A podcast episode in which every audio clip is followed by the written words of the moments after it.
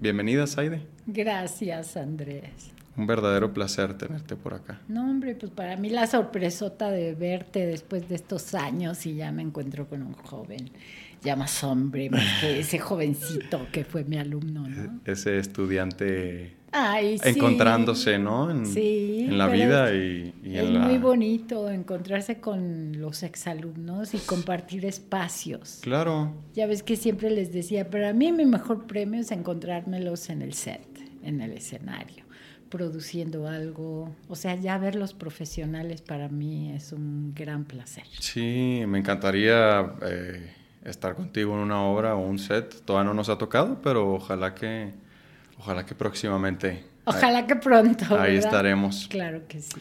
Eh, te digo, Saide, que empiezo entonces con tres preguntitas rápidas, que son, eh, si pudieras tener un animal exótico como mascota, ¿cuál sería?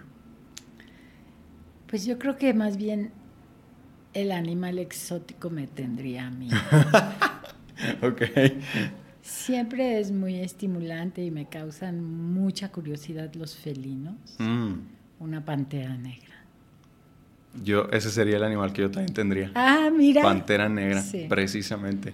Pero esos pues más bien te encandilan, o sea, yo tengo un gatito Ajá.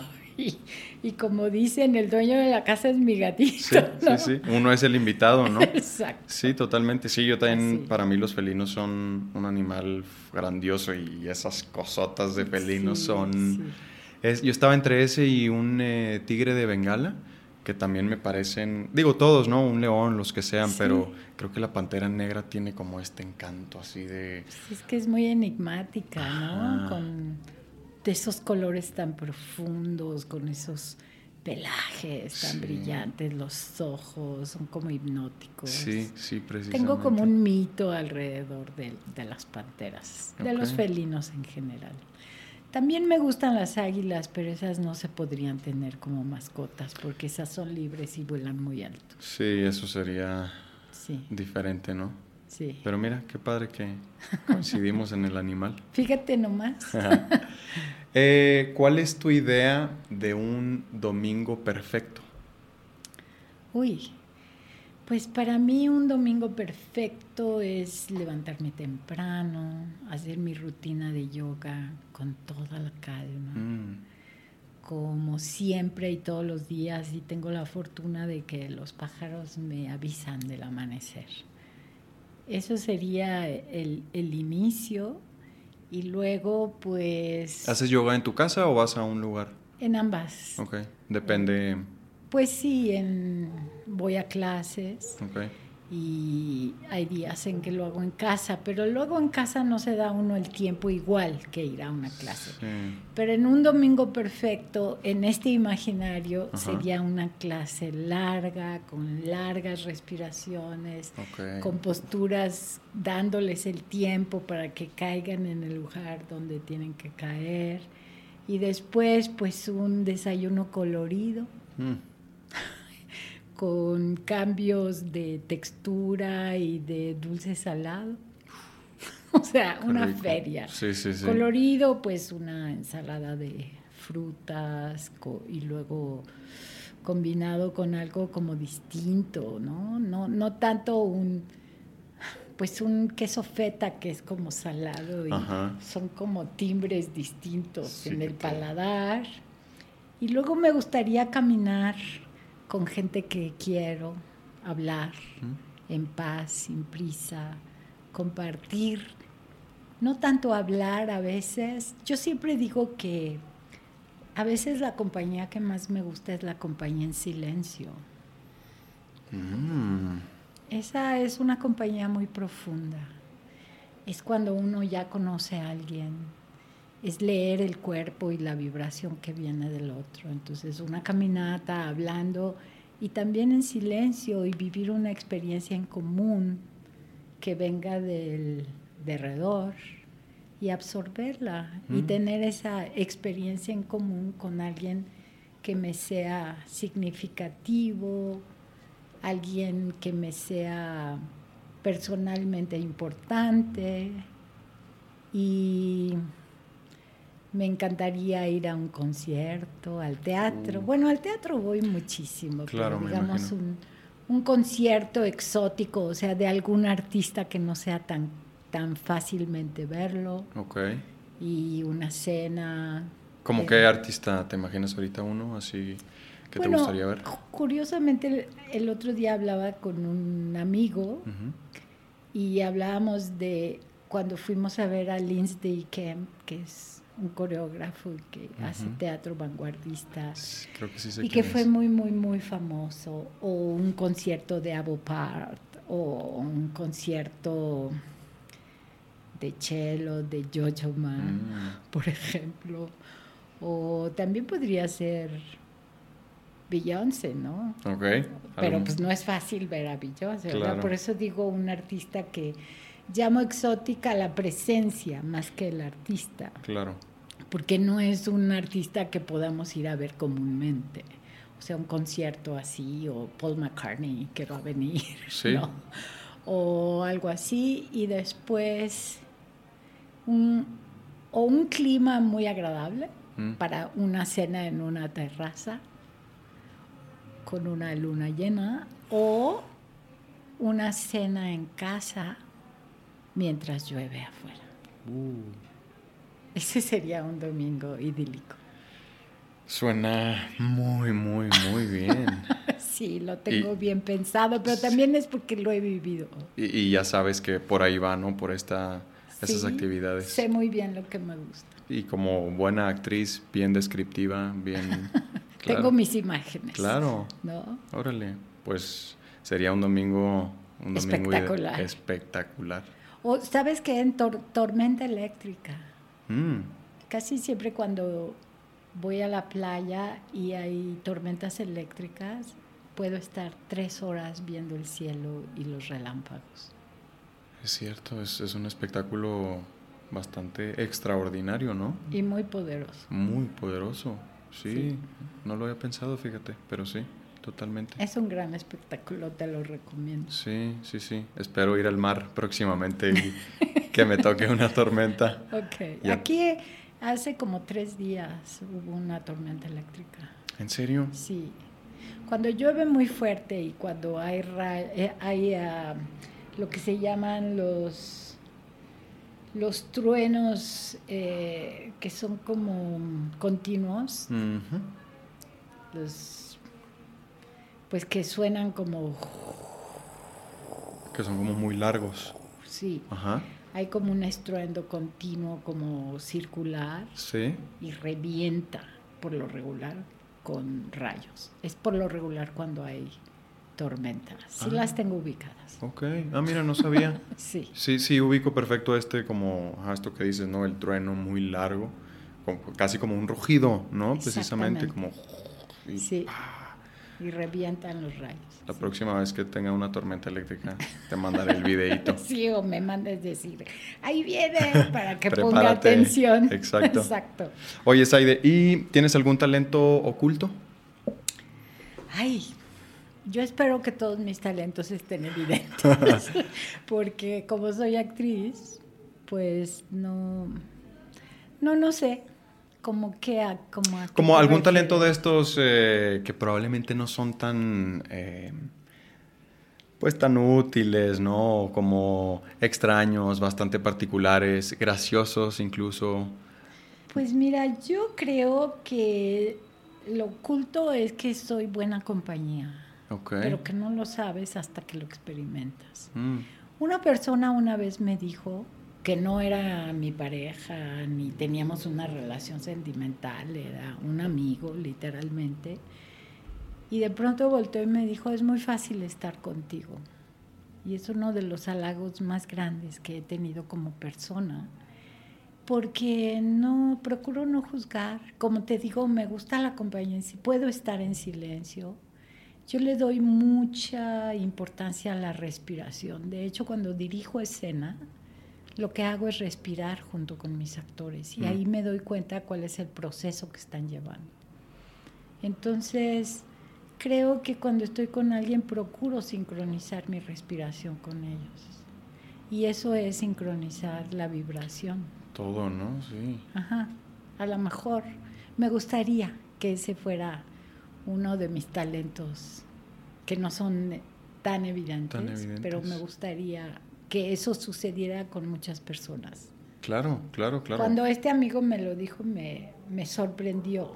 Es claro, como dices, creo que es un halago, uno de los mejores halagos que te pueden decir, ¿no? Sí, porque por lo regular tenemos muchas opiniones sobre la convivencia, tenemos muchas exigencias, claro. ¿no? Y bueno, por supuesto sé muy bien que me gusta, sé cuáles son mis ritmos, sé que es difícil compartir los ritmos con los demás cuando se tiene una convivencia demasiado estrecha, las relaciones. Mm estables, íntimas, de compartir territorio 24/7, pues ahí lo que hay que hacer es eso, o sea, entender cuando la respiración no está sincrónica y o tratar de sincronizarla o darse espacio.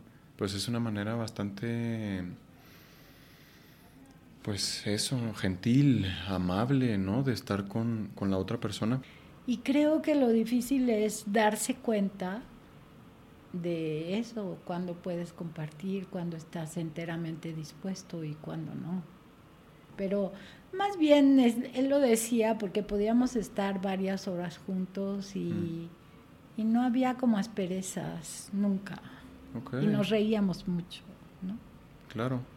Mm, qué interesante. Y no había una tensión eh, no había tensión sexual o no había un interés por agradar al otro, era sencillamente, por ejemplo, compartir la espera en un set, mm. que a veces son muchas horas. Muchísimas horas durante mucho tiempo, ¿no? Sí. Meses. Y... y que de pronto tienes que compartir un pasillo, una silla, una banca, hasta que te toque tu turno. Claro. Y hay personas que son muy inquietas y de pronto cuando, cuando te avienes con alguien para sencillamente esperar a cuando te toque y, encuentras como una armonía conjunta, pues es fácil pasar ese tiempo. Totalmente. Me pasa esto que dices de la, como de sincronizarte con, con la persona con la que estás, pues me pasa bastante en este espacio, ¿no? Y, y uy, creo que, o sea, debería de aprender a, a desligarme un poco, porque me pasa cuando, cuando viene el invitado y está muy tranquilo, como en tu caso, eh, genuinamente se me, se me pega la, la, tranquilidad, ¿no? Entonces estamos teniendo esta plática muy tranquila. Sin embargo, también si viene muy nervioso el invitado, pues yo también como que empiezo un poquito nervioso y como que se me pega esto, pues la, la, emoción o la sensación o el estado de ánimo que traiga el invitado, ¿no? Y me ahí es donde te digo que me hace falta poder desligarme y decir, ok, él está nervioso, es, normal, ¿no? Cualquiera, digo, yo también obviamente me pongo un poco nervioso, estamos a punto de tener una conversación ahí interesante y todo, pero de, saber, eh, pues estar calmado y, y, este, transmitirle esta tranquilidad al invitado, ¿no? Que trato de hacerlo, pero me ha pasado como un par de veces en la que sí está como muy nervioso o nerviosa el invitado o invitada y como que a mí también se me pega un poquito, pero siempre pasan como los primeros 5 o 10 minutitos y luego ya el nervio, el nervio se va pues, y seguimos con la plática tranquila. Esa es la convivencia, pero yo creo que yo lo aprendí porque en los últimos años de la vida de mi madre vivía en mi casa conmigo. Mm. Y entonces yo me di cuenta que yo tenía que literalmente antes de entrar a casa respirar, estabilizarme y entrar. Mm. Que es algo que sabemos como actores y lo aplicamos cuando trabajamos, cuando entramos al escenario, cuando vamos a filmar en un set, después de que dicen acción, o sea, antes de la acción o en el 5, 4, 3, 2, pues lo que uno hace es respirar, enfocarse y entrar. Y era un poco así, pero no lo aplicaba en mi vida cotidiana. Y mi madre de pronto, si yo llegaba muy agitada de la calle y estaba apresurada para, este, no sé, para hacer las actividades que tenemos que hacer juntas y yo me impacientaba o eso, entonces mi madre se empezaba a contagiar y de pronto estaba inquieta y de pronto estaba alterada y entonces yo le decía, pero ¿por qué estás así si todo está bien? Pues no, es que yo la había, le había traído un ritmo de la calle que ella ni siquiera se daba cuenta que heredaba y que no tenía elementos para contrarrestar ni manejar. Claro. Entonces, como fueron algunos años de convivencia en la mayoría de edad de mi madre, en sus últimos años, entonces fui aprendiendo eso con el tiempo y eso me ha hecho aprender mucho, no solo para aplicarlo en la escena, sino para aplicarlo en mi vida diaria. Es, es una gran técnica, como dices, ¿no? O sea, no, lo aplicamos nosotros los actores, actrices en, para el trabajo, pero luego no lo hacemos en nuestras vidas diarias. Exacto. Y es bastante coherente, ¿no? Y útil, ¿no? Sí. sí. y yo creo que muchas cosas, así como traemos todo lo de nuestra vida a la escena, así podríamos aprender de cómo son nuestros personajes para aplicarlo en la vida.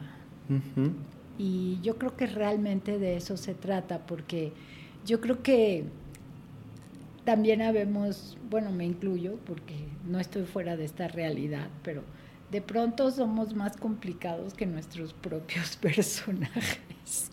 Y creo que tenemos que aprender mucho de los personajes y observarlos para no reproducir eso en la vida. O sí, dependiendo, ¿no? Dependiendo lo que necesite tu personaje, ¿no? En ese momento también, saber utilizarlo.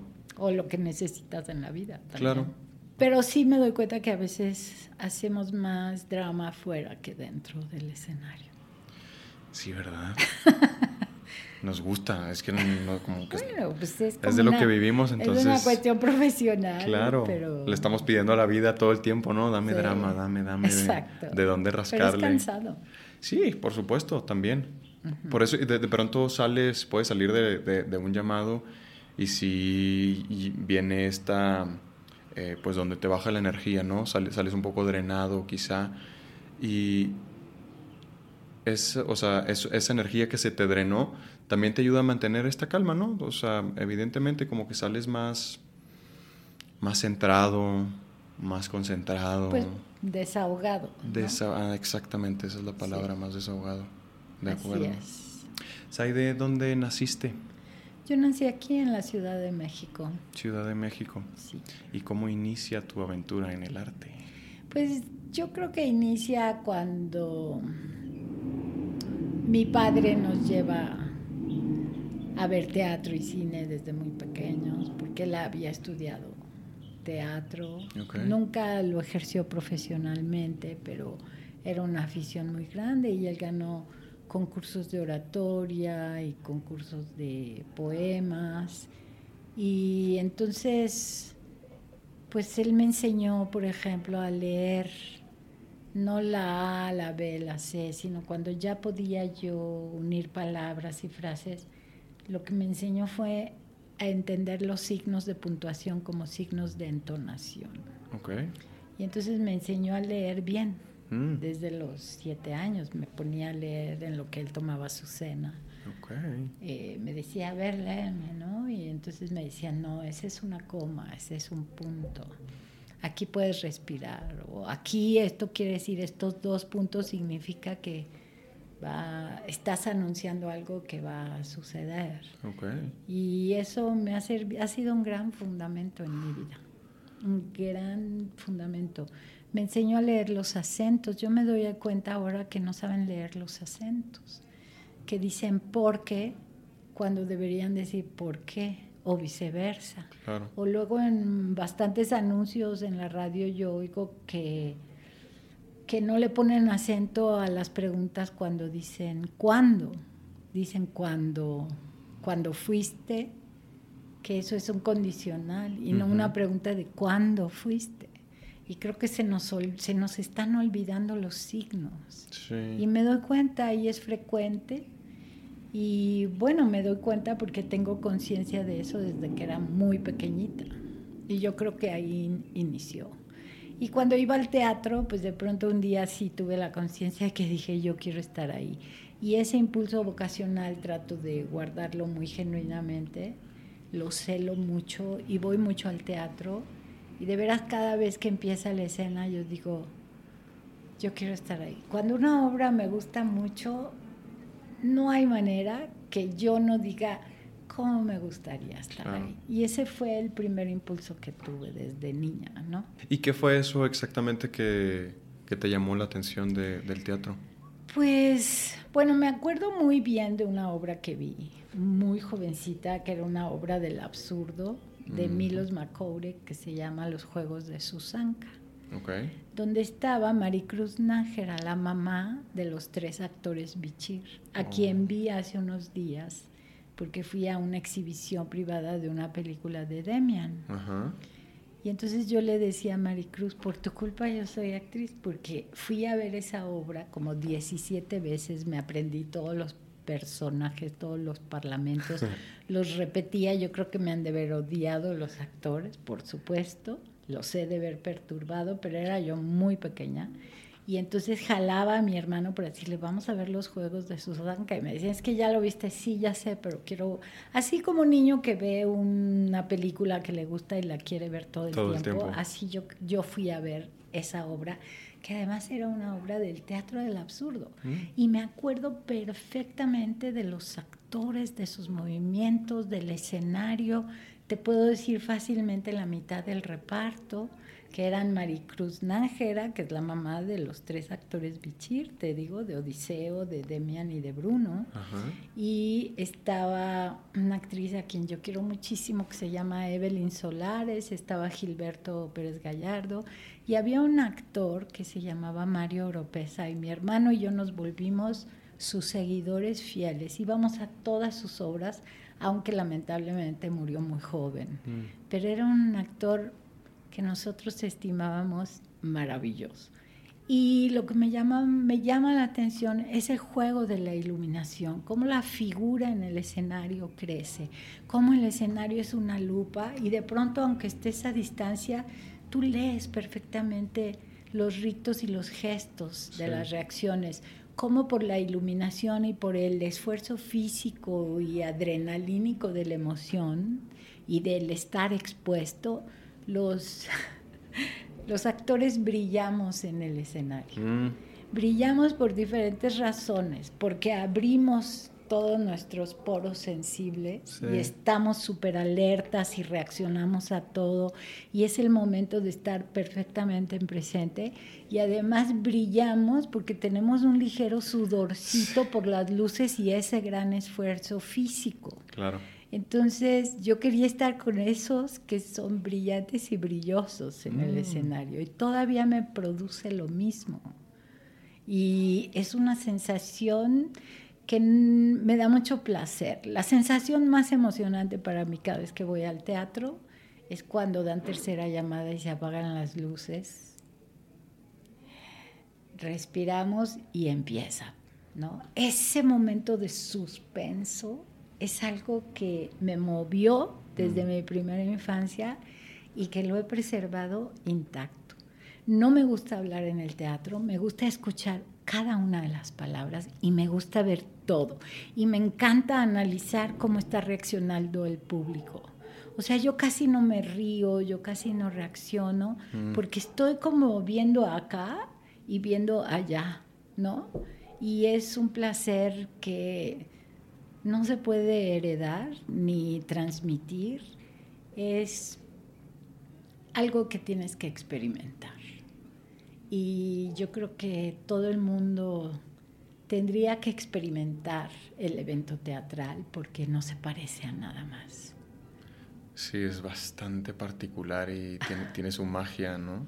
Pues es que haces vínculo con seres humanos y con temas muy concretos. Y, esto de jugar a ser otra persona, pues es, es, algo que no te lo da absolutamente nada, ¿no? No. O sea, por ejemplo, un escritor, pues bueno, creas personajes, pero no los estás encarnando. O sea, ya el, hecho de, de, tomar cómo se mueve el personaje, todas sus, sus, características, pues creo que no te lo da absolutamente nada más, ¿no? Y es pues, algo hasta quizá antinatural, ¿Lo de la escritura? No, lo de, lo de interpretar a alguien que no somos, jugar a ser alguien que no somos, pues, bueno, no sé si antinatural porque lo hablábamos ahorita en la mañana en un curso en el que estoy, pues también en nuestra vida todo el tiempo estamos eh, actuando, ¿no? También cuando... Jugamos roles. Ajá.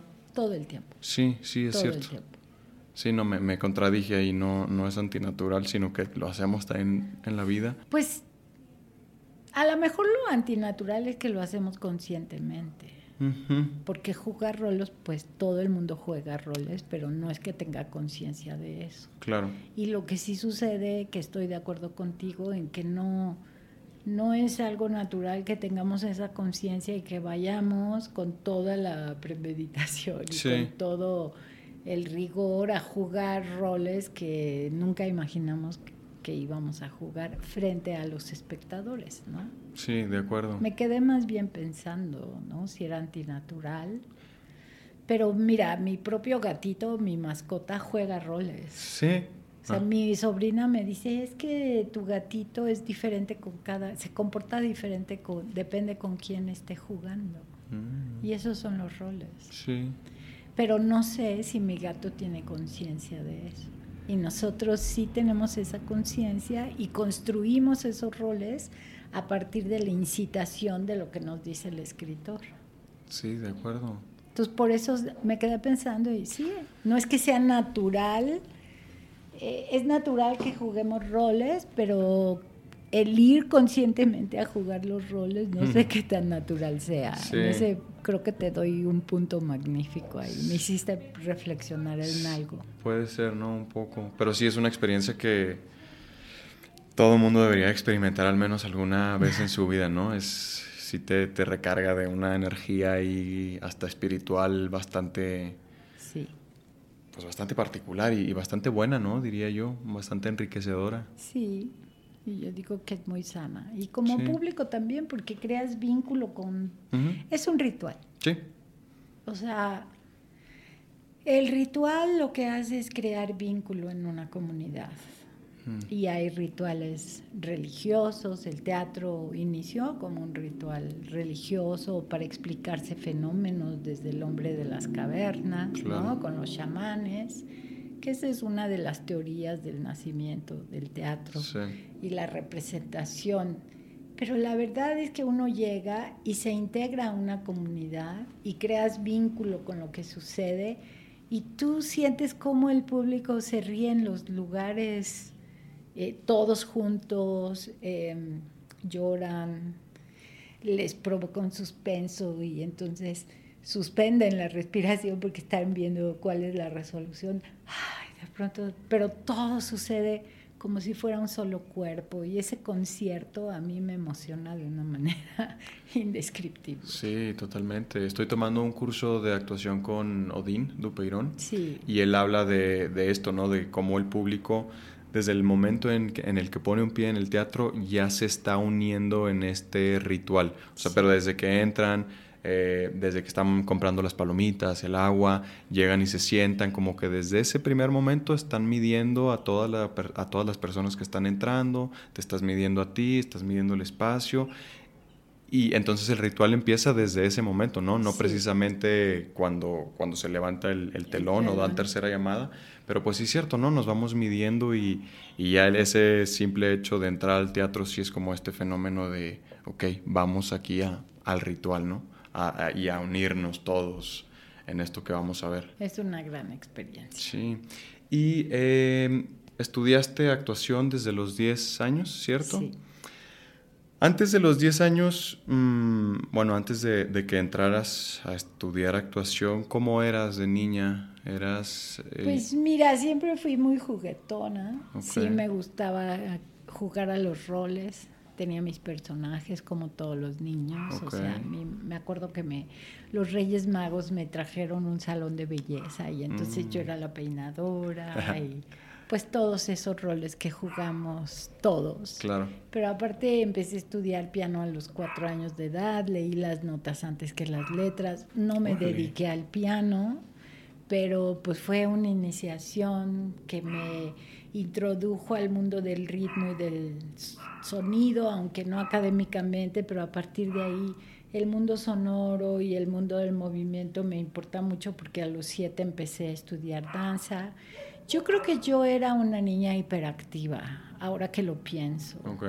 Y entonces mi mamá me, claro, entonces pues no, no se identificaba el síndrome, ¿no? Del, claro. Eh, como una cosa eh, nociva para el niño. Sencillamente había que crearle actividades para que enfocara su atención. Claro. Y mi madre muy sabiamente me puso a estudiar piano. Llegó un momento en que yo me rebelé porque mi personalidad era demasiado corporal y estar sentada, aunque lo disfrutaba, no era lo que yo quería. Mm. Entonces eh, empecé a tomar clases de danza regional y clásico.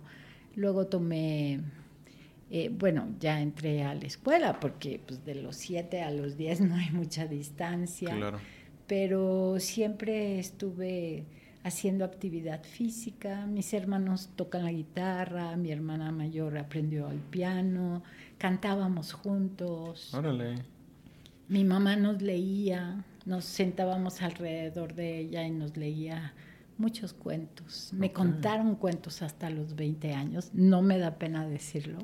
Es un gran regalo de la vida Claro. porque mi mamá me contaba desde Caperucita Roja hasta los mitos griegos, en- Mm. como cuentos. Claro. Y pues yo creo que todo eso me nutrió para entrar fácilmente al mundo de la ficción, aunque no fuera algo ortodoxo, pero fue como un terreno de cultivo que cuando entré a estudiar actuación, pues de algún modo me resultó no lejano. Sí, ya estabas bastante familiarizada, ¿no? Eso me parece a mí. Qué bueno. Y, y, es decir, que eras extrovertida. Pues sí, digamos que no era penosa, como se decía antes, pero yo creo que sí tengo un grado de introversión, porque puedo exponerme, pero después necesito tiempo para recuperarme. Claro, sí, sí, como... Dicen que los extrovertidos pueden estar expuestos mucho más tiempo y que los introvertidos sí necesitan un... No es que no puedan socializar o estar con los demás, Claro. sino que necesitan, esto es hasta donde yo lo entiendo, eh, necesitan tiempo para recuperar esa energía que, que comparten con los demás. Sí. Y yo, yo me identifico con esa parte. Mm, Pero de niña, te, te lo pregunto porque se los suelo preguntar aquí a los actores y actrices.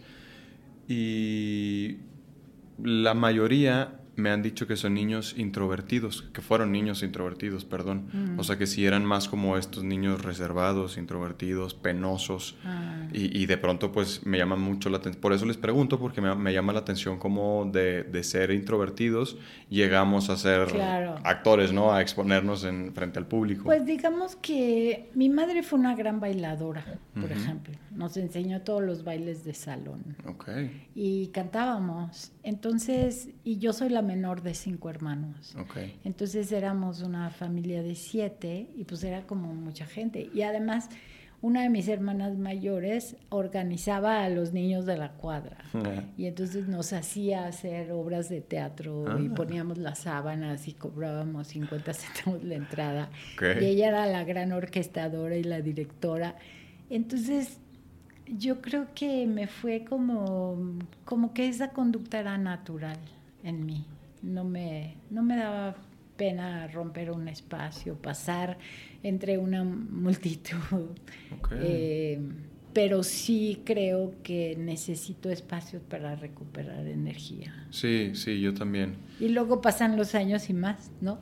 Sí, Necesito más tiempo.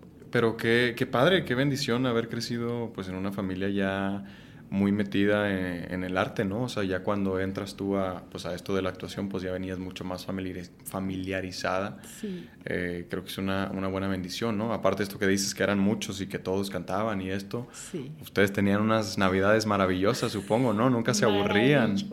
Qué padre. No, y además había mucha convivencia. eh, los niños salíamos a jugar a la calle. Mm, Andábamos en bicicleta, organizábamos las microolimpiadas. Eh, éramos una comunidad de niños de la cuadra, nos conocíamos.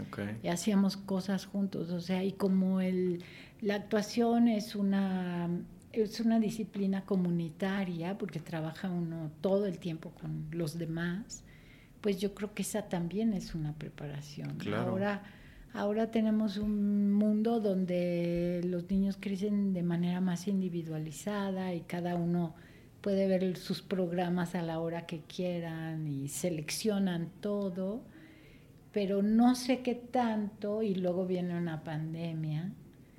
Tengo un vecinito que le tocó en primer año el encierro de la pandemia y ya cuando ya volvieron a la escuela, iba a tercer año, y dijo que, que para qué iba a la escuela, que no le gustaba. Entonces ha sido un proceso de readaptación a la convivencia comunitaria. Sí. Pero aparte la mercadotecnia nos lleva a la individualización.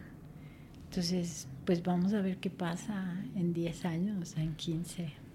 A ver qué nos depara, ¿verdad? Está complicado. pues a ver, más que qué nos depara, yo creo que a ver qué estamos construyendo. Pues sí, para... Sí. porque antes pues de niña veíamos la televisión todos juntos y ahora pues cada quien está mm. en su entretenimiento favorito. No, y esto en la convivencia, ¿no? Pueden estar, podemos estar en una reunión de amigos, pero estás en tu celular, ¿no? Y adiós, o sea, podemos estar aquí a, un metro con... O podemos ser pareja y vamos a desayunar y Claro. Y ni hablamos, ¿no? Nomás volteamos a vernos cuando nos preguntan qué queremos de comer. Sí, está bien fuerte eso. Sí. Pues nada más es cobrar conciencia y procurar no romper los vínculos. Sí, sí, de acuerdo. Oye, Saide, ¿y qué te mantuvo? Ahí te va una pregunta profunda. Ándale. ya empezamos a romper el hielo. Ahí viene. a ver. Yo vi o sea, en mi experiencia, sobre todo en el SEA, tuve algunos compañeros que venían desde su niñez siendo niños eh, actores. Y la gran mayoría de, esos, de esas personas que desde niño estuvieron en un set, en un teatro, sobre todo como en la industria, estaban como eh, medio deschavetados de acá arriba, ¿no? Y, y, yo lo entiendo porque si ahorita, o bueno, cuando lo empecé de, pues casi de adolescente, a entrar a este medio, a esta industria, te puede revolver. Ahora siendo un niño debe ser sumamente complicado, ¿no?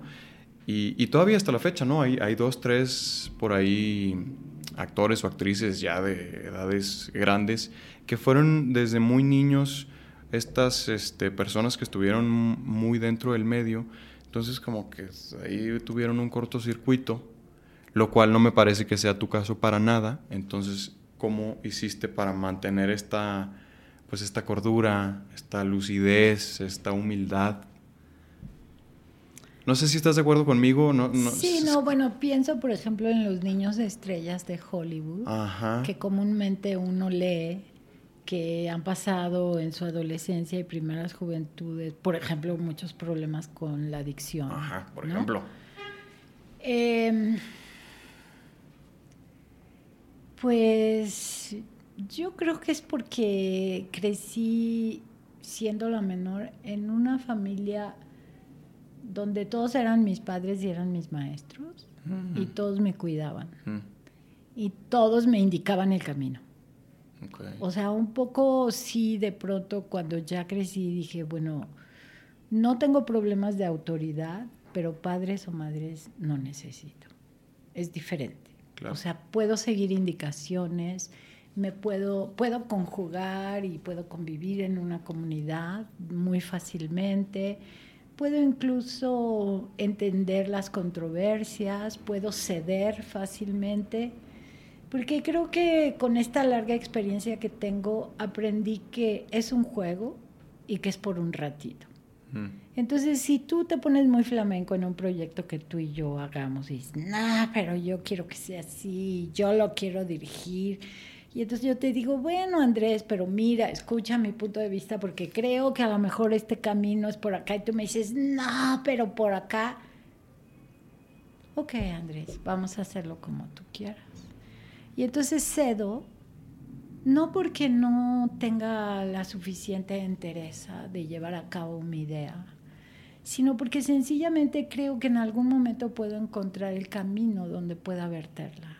Mm. Y que esta puesta en escena que tú y yo hagamos, donde tú estás segurísimo que el camino que tú indicas y propones es el único y verdadero, yo, bueno, juguemos a tu juego.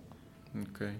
Es, son ganas de querer jugar o no al otro juego. Claro que en la juventud no es muy impetuoso y uno quiere proponer el juego y, bueno, en algún momento quizá discutí, pero, pero creo uno que mi familia tiene un, un estamento ético muy alto, que mi educación espiritual siempre ha sido algo cotidiano, es decir, mi mamá nos indicaba cotidianamente un comportamiento ético constante. Nunca nos puso la mano encima, pero nos ponía unas regañizas. Pero tenía la grandísima virtud de al final hacernos morir de risa.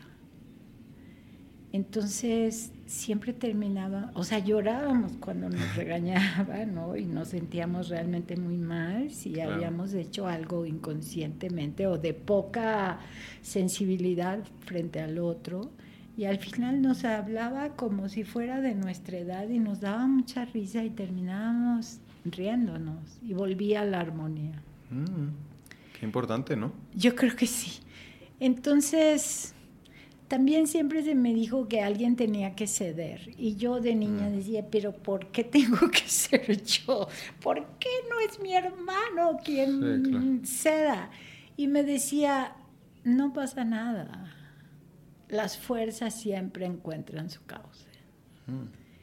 Por supuesto que de niña pues no entendía nada de eso, ¿no? Claro. Y todavía ahora me doy cuenta, por ejemplo, pues si alguien muy joven e impetuoso está verdaderamente certero de que su camino es el que es, hay que dejarlo que intente. Mm. Eh, yo puedo jugar a tu juego, siempre jugaré muy genuinamente. Por supuesto que te diré, oye, es que aquí me resulta extraño, vamos a encontrar un camino. Siempre voy a intentar estar en comunicación contigo. Claro. Eh, pero pues también, por ejemplo, ya sé que me preguntas de mi juventud, pues claro que tuve mis reveses y tuve mis inconsistencias. Creo que, mm, aunque nunca he consumido eh, drogas, no, este, creo que una adicción a la que no nos damos cuenta los artistas o creadores que nos presentamos al público y que recibimos la atención y el aplauso es a la adrenalina y a la atención. Y la adrenalina es una droga fuerte que nos lleva a vivir una emocionalidad muy intensa. Sí.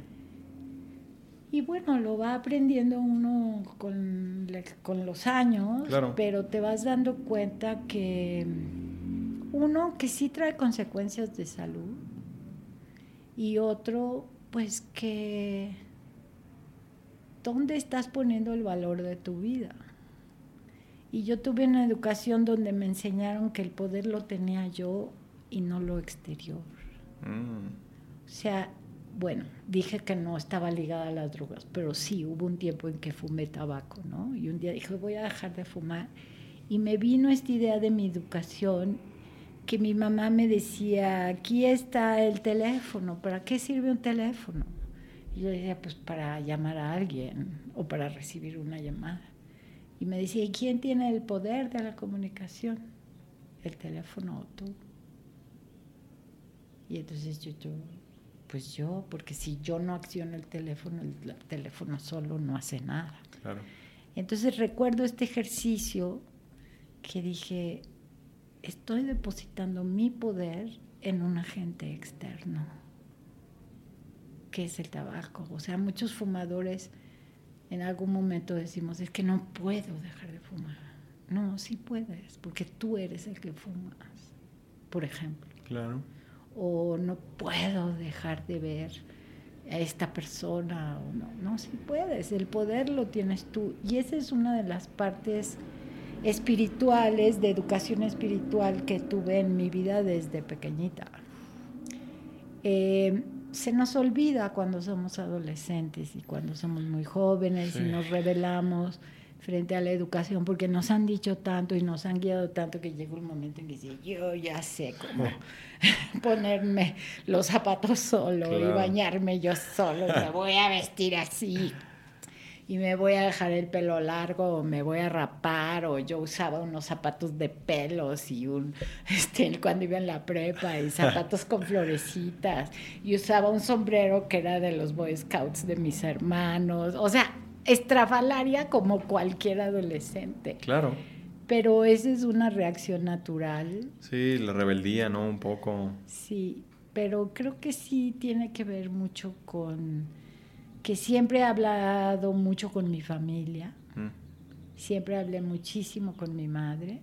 O sea, no solo desahogarme, sino plantearle los conflictos que yo tenía en la convivencia y sí, creo que las bases eran, eh, hay que ceder, porque si no eso escala y la energía que tendríamos que depositar en el trabajo la depositamos en otro lado. Claro.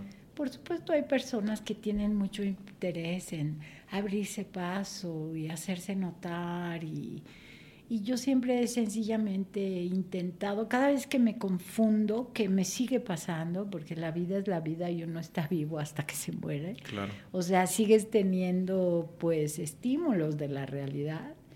Y cada vez que me confundo, me guardo, mm. respiro, descanso, eh, me doy tiempo y digo, a ver, ¿cuáles son mis fundamentos? ¿Qué es lo que quiero hacer?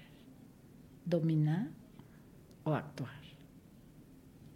Y siempre me he respondido, quiero actuar.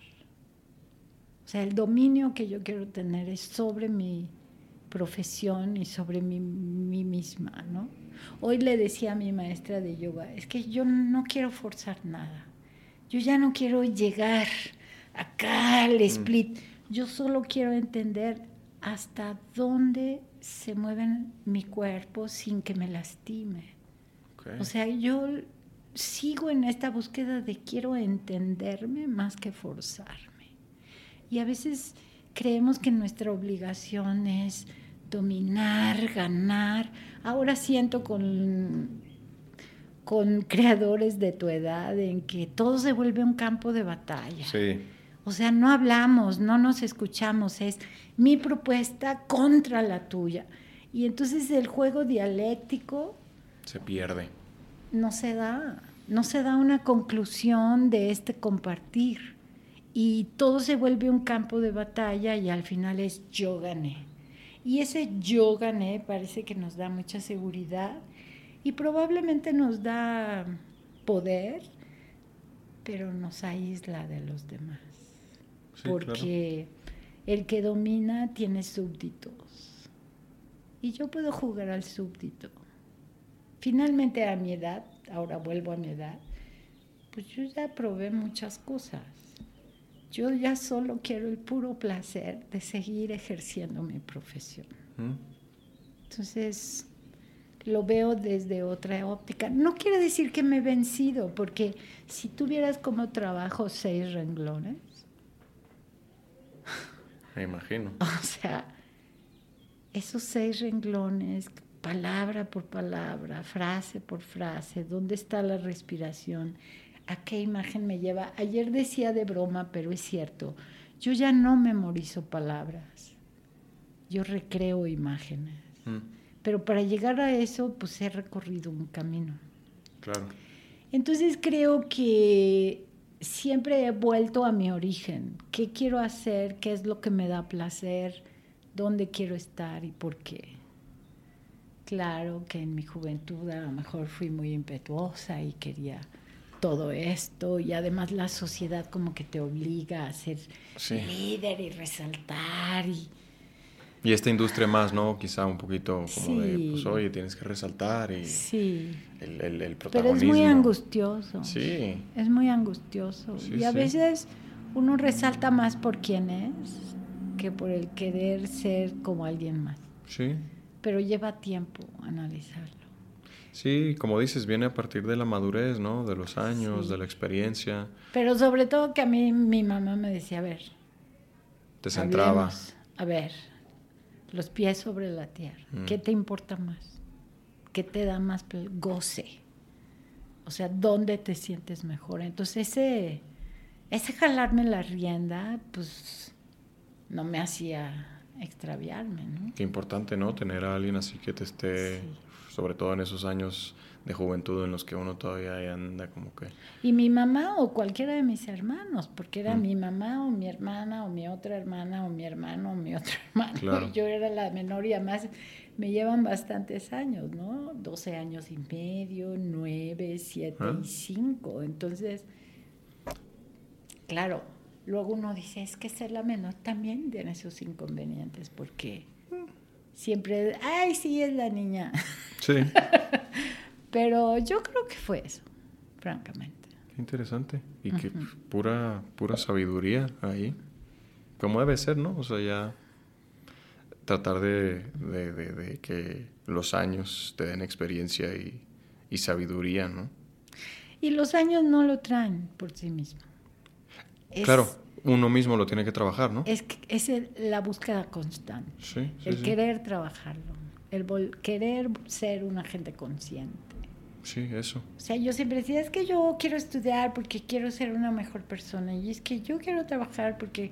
Y un día yo misma me hice como mi, como mi mamá y no, y me traje y me dije, a ver, ¿qué quiere ser? ¿Qué quiere decir ser una mejor persona? Mm. Y me di mis respuestas. Y entonces las empecé a practicar, que son personales. Claro. Que no tienen que ser todas unificadas con los demás. Para algunos ser una mejor persona es ganar cada vez más dinero, para otras ser una mejor persona es trabajar con la comunidad y olvidarse un poco de las propias necesidades. En fin, los conceptos de amor y de y de mm, ser una buena persona, pues son valores para cada quien. Bastante personal, ¿no? Bastante. Exacto. Claro. Y, y luego con la fama, vi en una entrevista también que decías que, pues curiosamente, no te reconocen mucho en la calle y que eso para ti es un halago. Eh, y estoy totalmente de acuerdo, ¿no? Decías que es un halago porque eso significa que tus personajes son tan distintos que luego la gente te ve en la calle y pues no los reconoce, ¿no? Porque tú estabas siendo un personaje completamente distinto a ti. Sin embargo, supongo que a lo largo de, la trayectoria que tienes, pues has, eh, experimentado, perdón, lo que es la fama, ¿no? Sobre todo, supongo, con, cuando empezaste a ganar este, pues todos estos premios y todo. Yo les he preguntado también a, mis invitados aquí, eh, porque yo tuve ahí un, poco de crisis existencial con, la fama en un punto de mi vida. Eh, no porque la estuviera experimentado, experimentando personalmente, sino que ya lo veía, ¿no? Con gente con la que trabajaba, amigos, gente cercana, etcétera. Entonces de pronto dije, wow, yo no sé si quiero ser una figura pública, ¿no? Entonces, ¿tú cómo fuiste lidiando con, pues con eso, con convertirte en una, en una figura pública que creo yo que, pues naturalmente, esta carrera te lleva en algún punto a hacerlo, ¿no? Sí, bueno, es depende en los territorios de mayor proyección, ¿no? O sea, en la televisión te vuelves popular. Claro. Y te vuelves popular muchas veces solo mientras estás al aire. Mm. Se acaba la telenovela y ya. Baja el furor. Sí, sin embargo, he tenido la fortuna de tener algunos personajes icónicos que la gente recuerda y, o que esas producciones se han repetido mucho curiosamente tengo un programa unitario que exhiben todas las Semanas Santas. ¿Ah, y que lo hice hace 15, 20 años y lo siguen repitiendo.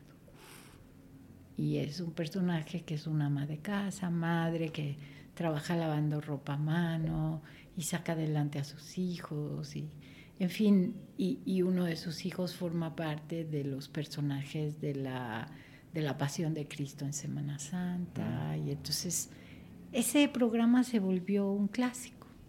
O tengo la telenovela de Volver a Amar y el personaje de Rosaura y siguen repitiendo la telenovela.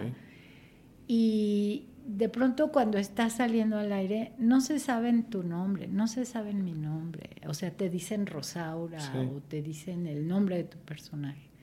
O una vez iba caminando por la calle, ya hace como dos décadas, y venía un joven en contra o sea, contra mí en el, sentido contrario, vamos caminando y al pasar me dijo, me gustan tus pelis, ah. ¿no?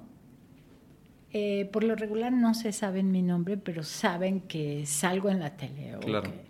Eh, tengo un nombre no fácil, ¿no? Y nunca lo cambié, eh, porque bueno, tuve como varios nombres y un día dije, es que yo así me llamo y así soy. Y, si se lo aprenden bien y si no, no. o sea, yo me llamo así y es identificarme conmigo misma, ¿no? Em, no, yo percibo a la gente famosa de otra manera. Yo percibo a la gente famosa a la que reconocen en todas partes y se saben su nombre. Mm. Para mí eso es una gente famosa. Lo que sí tengo y se fue desarrollando, y bueno, pues va a sonar un poco quizá falto de modestia, es que tengo prestigio. O sea, se me reconoce como alguien que es más que eficiente en su profesión, que tiene buenos resultados, que es un profesionista confiable. Trabajo de calidad. Exacto.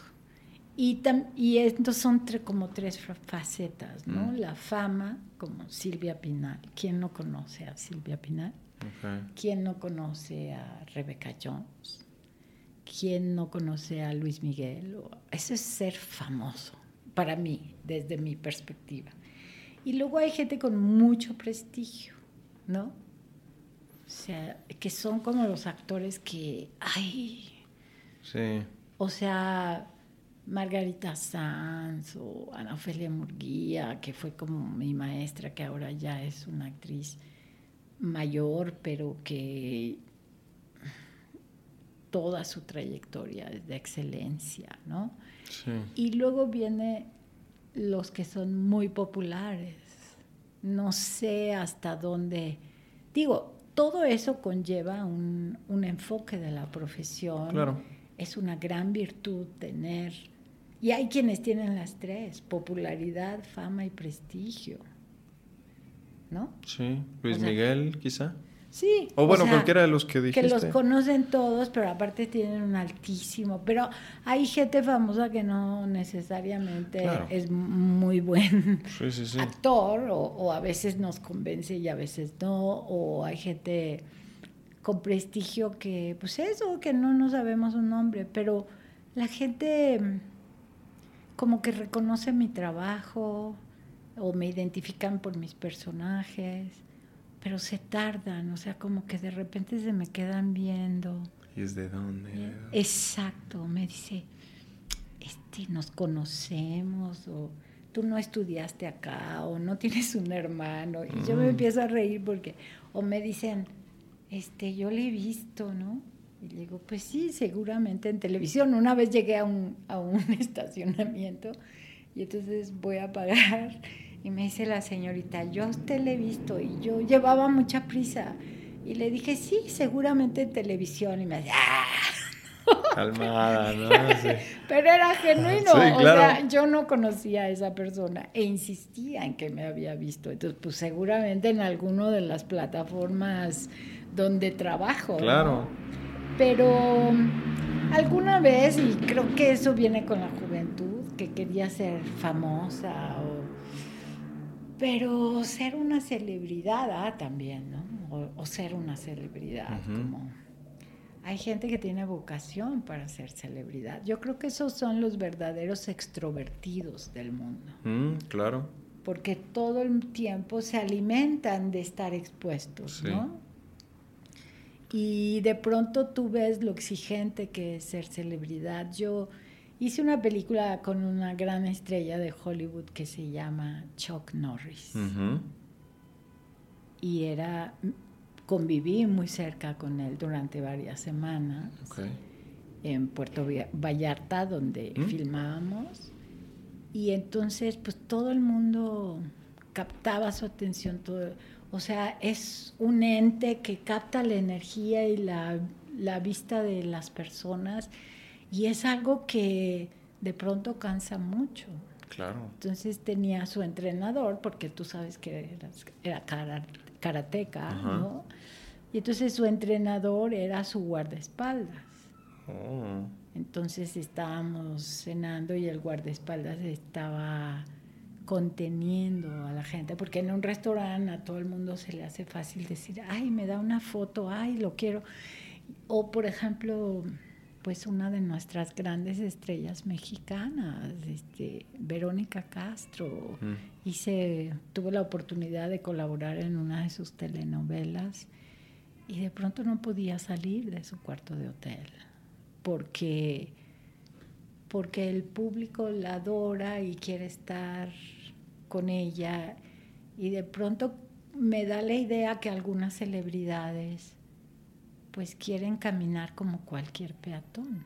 Eso, o sea, a partir de ahí viene mi crisis, te digo, hace unos cuantos años, no mucho, unos dos, tres años, y no es porque estuviera experimentando ya la fama, eh, no es que yo tuviera todavía un, un, proyecto que me diera una exposición o una popularidad. Sin embargo, te digo, estas personas de verlo pues ya con gente con la que trabajas, gente con la que convives, y, ver esa eh, pérdida que tienes de privacidad, de anonimato, de pronto yo dije, uy, no sé si la quiero, o sea, no, sé si estoy dispuesto a perder mi... Es una gran pregunta.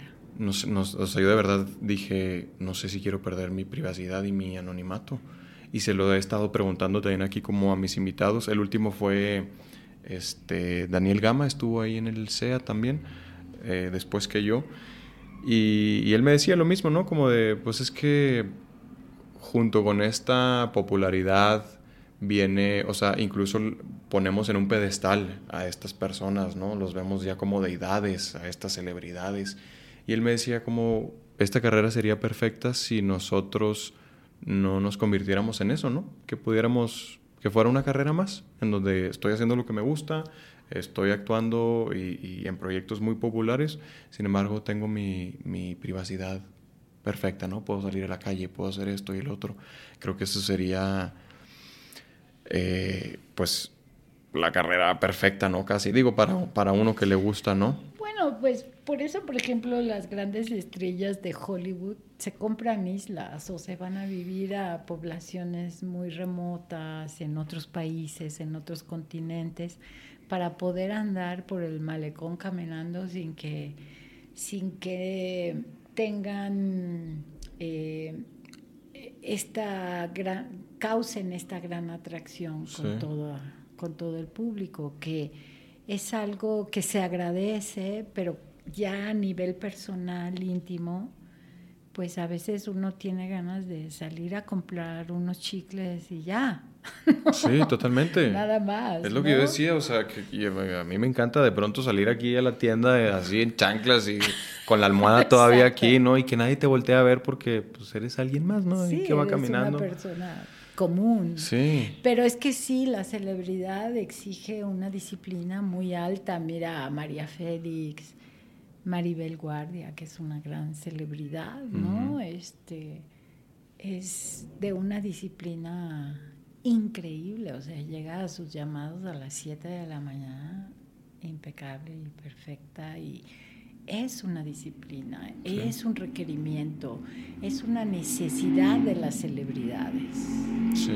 De pronto yo veo a Johnny Depp, ¿no? Que lo captan con sus chanclas, sus lentes y los pelos no muy, no muy armónicos sobre la cabeza, pero está viviendo ahí en en la ciudad de Europa donde vive, donde ya lo conocen. Entonces es como una comunidad que incluso medio lo contiene o que no lo está eh, acosando con, la atención que, quieren que les ponga. Que están como ya acostumbrados, ¿no? A su presencia, o sea, ya es algo más, es alguien más, pues. Es como vivir en tu barrio, ¿no? Claro. Y, y de pronto también, pues uno se hace eso, se va a lugares de de perfil bajo yo regresé a vivir a mi barrio hace cinco años, por muchas razones. Eh, muchas razones y, y me hace sentir muy bien, me hace sentir, pues primero sé que de ahí soy y me hace, me hace aterrizarme también, mm. porque estoy en el lugar de donde vengo, ¿no? Claro.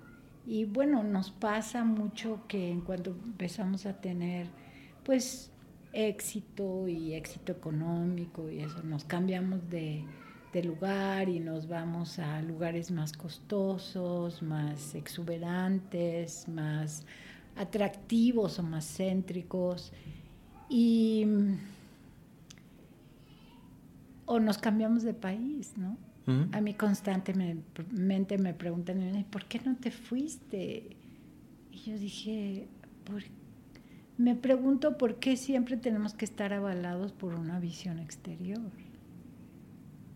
O sea, sí, he hecho películas en Hollywood. Sí, trabajé con Robert Duvall, con John Savage, con Massimo Troisi, con, o sea, con personalidades del mundo, con Jennifer López, con Antonio Banderas. ¿En cuál estuviste con Jennifer López? De todos los demás Se llama Border Town. Es una película ah. que es sobre las mujeres desaparecidas. Ah, sí, creo que sí la vi por ahí. Entonces Jennifer López es una periodista y viene a buscar a una muchachita perdida que es Maya Zapata, que regresa del desierto. Mm. Y Antonio Banderas es un periodista. Y, y, siempre me he preguntado por qué tengo que ser avalada por una, por una visión extranjera. Claro.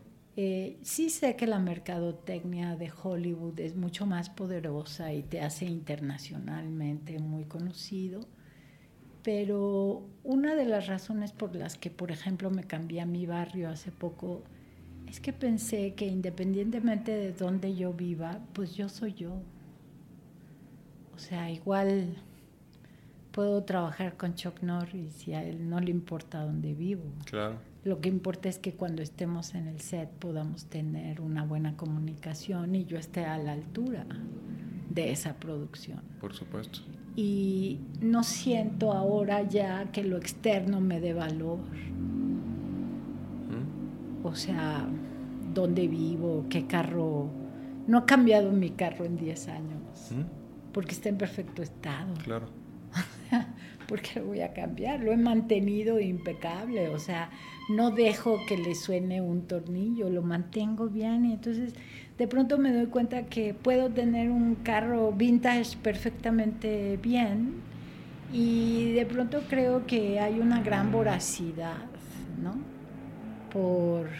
Por, consumir, ¿no? Por consumir y por... Y es algo que nos consume también. Sí, sí, Una vez le dije a un psicólogo, le dije, pues es que estoy subiendo de peso. Y me dijo, pues habría que ver no qué es lo que comes, sino qué te está comiendo. Mm. ¿No? Buen punto de vista. O sea, qué ansiedad claro. no estás manejando. Sí, que se está ahí acumulando. ¿No? Claro. Claro, o sea, intervenían también cambios de metabolismo, este, años acumulados, etcétera, pero fue muy buena su pregunta. Sí. a veces no es lo que como, sino qué es lo que me está comiendo. ¿Qué es lo que me consume? Sí. Y claro, todo eso son reflexiones que uno hace o no. Y a mí me ha llevado a un lugar donde me da satisfacción hacerme ese tipo de preguntas. Que deberíamos estarnos haciendo todos, ¿no? Todo el tiempo, idealmente. ¿O no? Pero creo yo que pues idealmente sí, ¿no? Para tener esta evolución de la que hablábamos, que, o sea, no necesariamente porque eh, pase el tiempo mágicamente estás evolucionando como persona, sino que viene a, partir de un trabajo personal que tiene que estar haciendo uno mismo, ¿no? Porque si no, si, si no... Y si no, nomás es acumular años. Años y arrugas. Sí. No, de verdad, ahora lo veo y me doy cuenta, o sea tengo compañeros de mi edad y yo digo, es que siento que está haciendo un berrinche. ¿Y para qué vamos a hacer berrinches si estamos, estábamos tan contentos? Claro. Y yo realmente lo que busco es el placer de lo que hago, ¿no?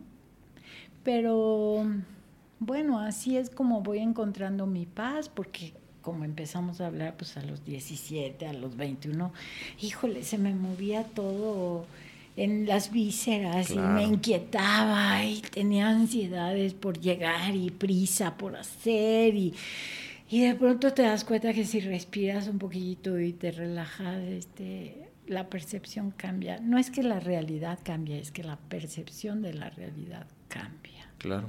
Y de verdad lo que quiero es entenderme, saber, sí, entenderme el mecanismo de mi cuerpo, de mi flexibilidad, de mi de mi amplitud dramática, como de mi amplitud vocal, ¿no? Sin competir con el de juntos, sino, sino conmigo misma.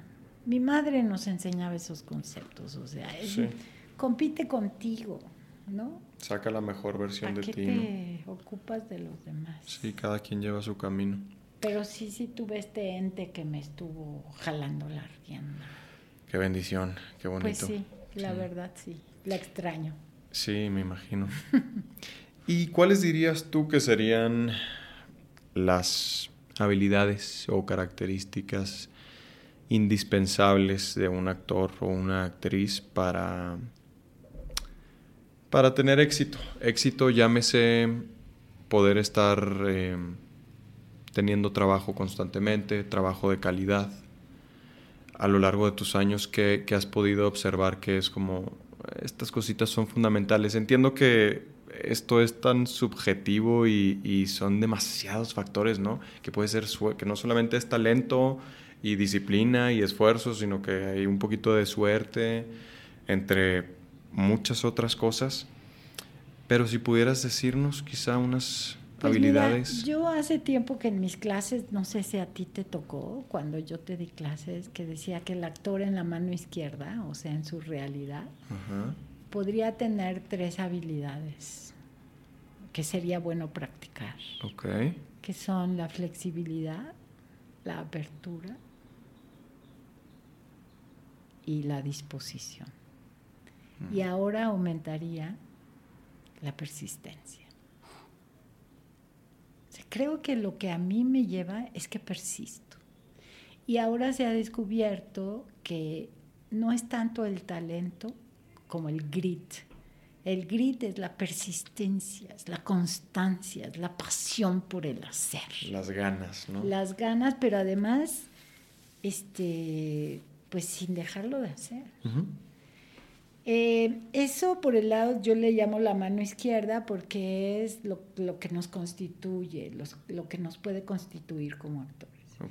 Y en el escenario, practicar la relajación, la concentración, la precisión y ahora aumento una que es la capacidad de síntesis. Mm. Creo que estos factores eh, pueden ayudar a dar buenos resultados. Si tú eres un actor dispuesto, si estás abierto a propuestas, si eres flexible, si persistes, pues es más probable que, que fluyan tu, el, que, el que te integres a diferentes proyectos y a diferentes estilos y a diferentes, o sea, hay que encontrar muchos espacios, a menos que seas este tipo de creador que tiene un concepto y va en su búsqueda y entonces se vuelve un estilo particular. Mm. Por lo regular esos son los productores y los directores, que son líderes de un concepto que ellos van desarrollando.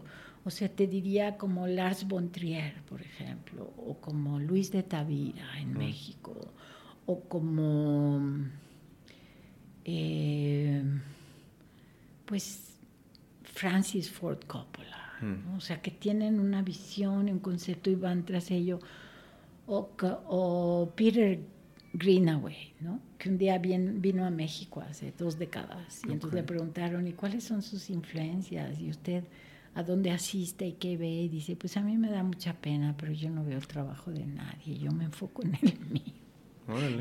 mí me dejó, wow, ¿no? Me sorprendió. Claro. Pero son este tipo ya de creadores que tienen una visión, como Diego Rivera, ¿no? O sea, pero como yo me he vivido en un mundo de freelance, pues desarrollé esto que te dije. O sea, tenía que estar abierta a las propuestas, tenía que ser flexible, tenía que adaptarme, Claro. Tenía que estar dispuesta. Tenía, y ahora entiendo que lo que me ha dado mayor resultado es la persistencia. O sea, yo soy una actriz que me encanta ensayar. La Mm. única vez que me han corrido de un proyecto es porque pedí más ensayos. ¿En serio? ¿Y te corrieron por eso? Pues, éramos muy jóvenes y el director también. Y entonces me dijo, pues si no te gusta, ahí está la puerta. Y entonces yo agarré mis cositas y me fui. Lloré, lloré, lloré, lloré. Pero es que estábamos montando una comedia musical como con, con muchos niños, ¿no? Y, y pues necesitamos la práctica. Entonces, yo sentía que nos veíamos pocos días a la semana y que cada vez que había una pausa teníamos que volver a empezar. Mm. Y entonces dije, pues es que si ensayáramos diario, eh, otro gallo nos cantaría. Claro. Entonces yo creo que lo agarré medio mal parado y me dijo, pues si no te gusta, ahí está la puerta. Y efectivamente agarré mis cosas y me fui llorando a mi casa porque para mí había sido una gran ofensa que por pedir ensayos, o sea, no por faltar a los ensayos, no por llegar tarde a los ensayos, sino por decir, ensayemos más, me indicaran dónde está la puerta, ¿no? Sí, hasta parece absurdo, ¿no? A mí me todavía, me- ahora me río, pero Sí. entonces fue así como, Sí, claro. Dios mío, ¿qué tienes en contra mí? El universo está contra mí, ¿no? Claro. Pero sí, la persistencia es sumamente importante. Y lo otro es ya cuando estás con el trabajo en concreto. Y yo me doy cuenta, por ejemplo, ¿no? Ahora para memorizar, bueno, siempre ha sido así, pero ahora lo tengo muy consciente. Es que necesito limpiar mi mente de otros pensamientos Mm. Y enfocarme y entonces la memoria se vuelve imágenes y entonces puedo repetir porque tengo como el cuadro hecho. Cuando estoy muy ocupada en mis pensamientos es más complicado fijar las palabras porque no estoy creando imágenes. Mm. Entonces, esos otros que son relajación, eh, concentración, capacidad de síntesis, ¿no? Claro. Son cosas que hago ya en el momento del trabajo. Ok. Y a mí me han dado muy buen resultado. Y estos que menciono de concentración, relajación, eh, son cosas que aprendí con un grupo de teatro en Canadá. No es que las haya aprendido, pero ellos los tenían muy bien identificados y Mm. son sus axiomas de trabajo escénico. Ok. Y las absorbí y dije, tienen toda la razón. Sí es lo que hacemos, pero a veces no le ponemos como el orden. Claro. Entonces, esas son mis recomendaciones. Ok. Buenísimas. Por supuesto, tiene que ver con todo, o sea, Mm. tiene que ver con tu alimentación, con tu ejercicio, Claro. con el... Ahora podría, por ejemplo, aumentar la resistencia a la frustración. Ush, sí. Por ejemplo, hay muchos actores que, que odian las audiciones. Y yo te puedo decir que toda mi carrera está hecha a base de audiciones. Ahora que estoy en la Compañía Nacional de Teatro, hice audición. Ok. A los 45 años de carrera profesional hice una audición para poder entrar, porque en la Compañía Nacional de Teatro una entra por concurso. Ok. O sea, tienes que, que probar una trayectoria dependiendo de la categoría a la que vayas, que es desde recién egresado hasta 10 años, hasta 20, o más de 20, o más de 30, o más de 40 años de experiencia. Ok. Y cuando hice mi solicitud para ingresar, me hicieron una entrevista y una audición, que tenía que preparar una escena y una canción y responder a la entrevista de los sinodales y fallan o no a tu favor. Entonces, Eh, yo acababa de cumplir 45 años de trayectoria porque empezó muy niña, ¿no? Empecé a estudiar actuación a los 10 años, pues bueno, eh, se han acumulado los años de manera diferente que mis otros compañeros que son mayores que yo, pero tienen una trayectoria no de tantos años porque empezaron después de la universidad o en sus 20 o lo que sea, pues yo empiezo a los 10 años, pues te acumulo años, ¿no? pero toda mi carrera la he hecho por audiciones y no me molesta. Pues es parte de, ¿no? Pues le di la vuelta, mira, cuando eran presenciales, porque ahora son muchos castings mm. que tú tienes que hacer solo, eh, cuando eran presenciales para las películas o para la televisión, pues yo me di cuenta que veía gente que no veía comúnmente, entonces me daba gusto. Y aparte, cada escena que yo preparaba era una práctica actoral. Mm. Entonces les hallé el gusto. Por eso te digo que no es la realidad, es cómo perciba uno la realidad. Sí. Y hay actores que dicen, pues si ya me conocen, pues si no sé qué. Pero pues ahora sí que trato de ser flexible, abierta y decir, bueno, pues la hago. ¿Qué me va a quitar? Claro. Dos horas, pues dos horas que estoy practicando o sea, practico la memoria, practico la actuación, aunque sea a este nivel, pero no me agarran tan desencanchada. Sí. Y pues el nivel de frustración o la capacidad de resistir a la frustración, porque imagínate cuántas audiciones he hecho en mi vida, porque no te quedas en todas. Claro. Vamos a decir así, que te quedes en el 2%. Pero pues, si es una telenovela, ya la hiciste en un año. Si hiciste una película con un personaje sustancial, pues ya la libraste seis meses, tres, cuatro, ¿no? Que vas a estar muy concentrado en eso. Sí. O en una obra de teatro, vas a ensayar. Sí, puede ser una temporada larga, ¿no? También. Pues sí, ojalá, ¿no? Entonces, ir a la audición y no quedarte ahí, ¿no? Agarrado de la audición. Lo que dicen los budistas, hay que practicar el desapego. Entonces, uno va, llena la carta a los Reyes Magos, la cierra, la deposita en el buzón, te volteas y voy a ir a mi clase de yoga. Una vez Salvador Sánchez, este gran actor y director, me dijo, cuando tenía 35 años, más o menos, me dijo, es que yo voy a correr todos los días, es que yo me preparo todos los días, yo leo en voz alta todos los días. Porque cuando yo tenga 70 me gustaría estar preparado para ser Rey Lear. Qué lección, ¿no? Desde los o sea, 35 años antes él ya se estaba preparando Dice, porque si no hago esto ahora, cuando tenga 70 no voy a tener resistencia física, mi voz habrá cambiado. Claro. Entonces yo tengo que prepararme todos los días, porque un día voy a ser Rey Lear.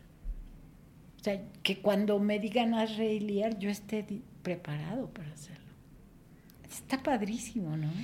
Qué, qué, gran lección. Sí, ¿no? qué, qué profesional, qué responsable he tenido esos grandes maestros que me han dicho eso, o José Carlos Ruiz, o, Ernesto Gómez Cruz, que me decía, yo aunque tenga un papel corto, yo lo preparo como si fuera el protagonista. Y cuando estoy en el set, en mi escena, yo soy el protagonista de mi escena. O sea, no porque tuviera un papel corto lo desechaba o no lo preparaba la misma dedicación. Sería lo ideal, ¿no? También, que todos lo hiciéramos. Eso es persistencia, eso es flexibilidad, apertura, disposición, concentración en el estudio. Claro. Esto que te digo son como mis axiomas. Van creciendo porque los voy como condensando, ¿no? Antes eran tres y tres, ahora ya son cuatro y cuatro. Y seguramente hay más, pero a esos recurro. Esos te han funcionado de primera instancia, ¿no? Interesante. Y pues darle. Darle que no hay de otra. Nada se hace solo, lo tienes que hacer tú. Sí, o sea, saber que hay que darle, hay que darle, hay que darle, hay que persistir porque como te puede tocar en un día, te puede tocar en dos años, cinco, diez, no sabes, entonces... No, y claro que hay curvas para abajo, ¿no? Y Claro. que llega un momento en que uno dice, ay, creo que no va a suceder. Pero el chiste es no cejar en el intento.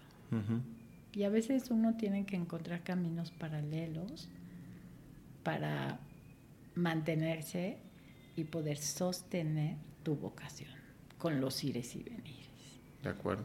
¿Y qué? ¿Y qué? Sí. Yo conocí un grupo de teatro en Nueva York que se llamaba Mabu Minds, que durante varias décadas, dos o tres, todos tenían un trabajo paralelo. Y uno de ellos tenía un puesto en una esquina de hamburguesas y de hot dogs en, en Nueva York, en. Manhattan. Y ese era su modus vivendi. Pero a partir de las 5 de la tarde, o no sé cuándo terminaba, se iba a su ensayo y era un gran actor y tenían una compañía con una visión muy específica del teatro. Y es una gran lección. O lo que hemos visto siempre, que los actores son meseros y que cuando los llaman dejan ese, ese día su trabajo para ir a su llamado. A la Entonces, audición, ¿no? Y es parte de, ¿no? No hay, pasa nada. Hay muchos caminos, muchos. Claro. Claro, uno sueña y qué bueno que lo pueda conseguir de vivir de su profesión. Pero ahora no solo a los actores les pasa eso, casi todo el mundo es freelance, Sí, porque también las políticas laborales han cambiado muchísimo. sí, sí, de acuerdo. Entonces hay que ser flexibles, hay que ser abiertos y aceptar la realidad tal como es, De acuerdo. ¿no? Oye, cuéntame más de la Compañía Nacional de Teatro. Ah, antes de que se me olvide, eh, ahorita que mencionaste eh, Lars von Trier, ¿has visto el trabajo de em, Thomas Winterberg? Que es un noruego que, si no me equivoco, él y Lars von Trier hicieron el Dogma 90 y siempre se me olvida que no, es 93, 95, 96. Es un, es, es un dogma, eh, establecieron como ciertas reglas, ciertas bases para hacer eh, cine y hicieron con este dogma la película que se llama Festen, en español es La Celebración, y esa fue la... Ah, mira, precisamente esa fue la obra que nosotros hicimos estando en segundo. Cuando tú eras nuestra maestra de actuación, nosotros hicimos Festen, fue nuestra segunda obra de, de segundo. ¿No te acuerdas de habernos visto? Es de una familia... Sí conozco la película. Sí, ¿Y ¿no, no, no recuerdas habernos visto? Porque era cuando eras, eras nuestra maestra de actuación, justo en segundo. Yo creo que no vi tu obra de teatro. No, porque te digo, esa la hicimos y fue, fue fenomenal. Todos estábamos sumamente entusiasmados de hacerla, Es a pesar de que era una obra y sumamente densa, ¿no? Y, y- Es que y el teatro fuerte. escandinavo, el cine escandinavo Sí. es crudo. Sí, Pues también hicieron en el CEA la otra película de Lars von Trier, la que hizo después de Dancer in the Dark. Yo la primera película de La- Lars von Trier que vi fue Breaking the Waves, Mm. rompiendo las olas. no la he visto. Es una alucine. Sí, Es fuertísima y es maravillosa, alucinante, porque analizan la, a la humanidad desde lugares oscuros y. y terribles, desde, desde puntos de vista que uno casi nunca se atreve a comentar y eso los hace fascinantes. sí. Y eh, con Dogma también hicieron Dancer in the Dark, ¿no? Con. Bjork que Ah, también la vi y que me- la vi como tres veces. Órale. Y e hizo otra película con un director danés también súper famoso. Danés, ándale, yo dije, yo dije noruegos, es danés también, Thomas ¿Sí? Winterberg, casi creo que sí. Sí, porque Lars es danés. Sí, Thomas Winterberg también. ¿Es mayor que Lars von Trier o es como de su generación? No, debe de ser más o menos a De la su par. generación. Sí, sí, sí. Ah, pues hizo otra película que no me acuerdo cuántas son, pero no sé si son las cuatro obstrucciones o algo así, que Lars von Trier le pone a su maestro de cine condiciones muy específicas para filmar. Okay. Y entonces le dice, no puedes hacer secuencias de más de un minuto. Y tienes que contar la historia de amor de no sé qué y te vas a ir a Cuba. Y le habla al productor y le dice, oye, ¿tenemos dinero para que se pueda ir a Cuba? Sí, sí se puede ir a Cuba. ¿Cuánto tiempo? Pues 15 días. Ok, en 15 días vas a hacer una película de tal duración, pero con solo secuencias de un minuto y tienes que contar la historia de amor así, así. Y entonces el director maestro, que es como si Carrera le pusiera esas obstrucciones a Felipe Casals o Arturo mm. Ripstein, ¿no? En, cuanto a los maestros que se dejan conducir por los alumnos por cronología, ¿no? Claro. Y entonces hacen una película con estas reglas muy estrictas y salen unas cosas increíbles. O le dice, tienes que contar esto en anime. O tienes que hacer esto en la India y en medio de una multitud. Y le ponen unas condiciones bárbaras. Mm. Y entonces estas obstrucciones, en lugar de volverse obstrucciones, se vuelven trampolines para encontrar nuevas maneras de expresión. Claro. Y este maestro danés de mucha trayectoria, de mayor edad que Lars von Trier, pues de alguna manera nos demuestra que es un ser creativo, flexible, abierto. Claro. Y que los obstáculos, en lugar de volverse obstrucciones para su arte, se vuelven inspiración o nuevos caminos y entonces encuentran nuevas formas. Claro. Están un poco locos, pero es fascinante verlos. Bastante, sí. Me parece que la última película de Thomas Winterberg es la de Otra Ronda, se llama. Ah, sí, claro que la vi. Sí. Sí, que ganó el Oscar. Ah, ah claro, claro, claro, ganó el Oscar, por supuesto. Bueno, y no es el que acaba de hacer otra sobre las clases sociales en un yate.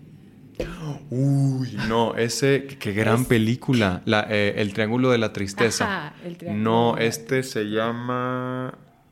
Ah, no me acuerdo cómo se llama, pero no. Pero la última ronda, claro que la vi. Sí, pero sí, es cierto, Anda le ganó, pues me parece que mejor película extranjera, ¿no? En los Oscars. En la ronda sí. Ajá. La del Triángulo de la Tristeza no ganó, pero estuvo nominada. Estuvo nominada, qué gran película. Es, a mí me pareció alucinante. Es, es, muy buena, ¿no? Sí, es muy buena. Sí, esto que retrata de las clases sociales y ese giro que tiene por ahí de casi hacia el final es magnífico. ¿Cómo se llama este?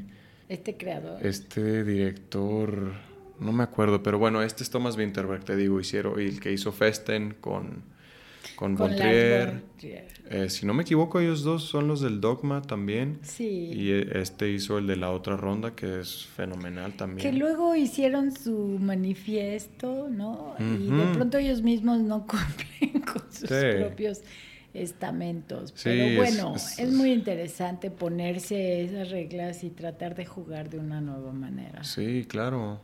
Oye, bueno, entonces eh, regresando a la Compañía Nacional de Teatro, ¿para entrar tienes que ser convocado o tú puedes aplicar? De hecho, tú eh, sacan convocatoria. Ok.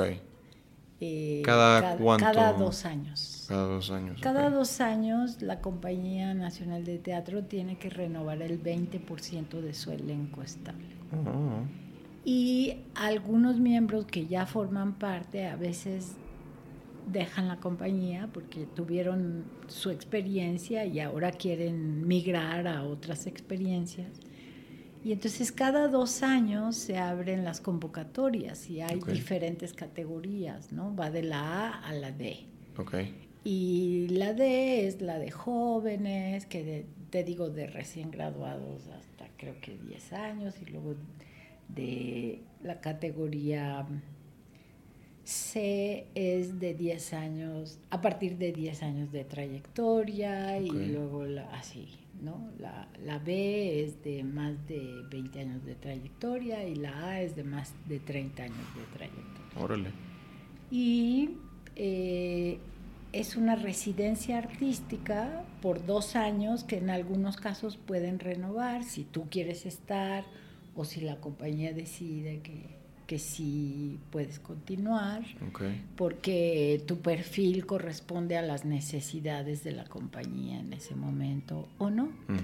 Em, dependiendo la categoría, te dan un beneficio económico mensual.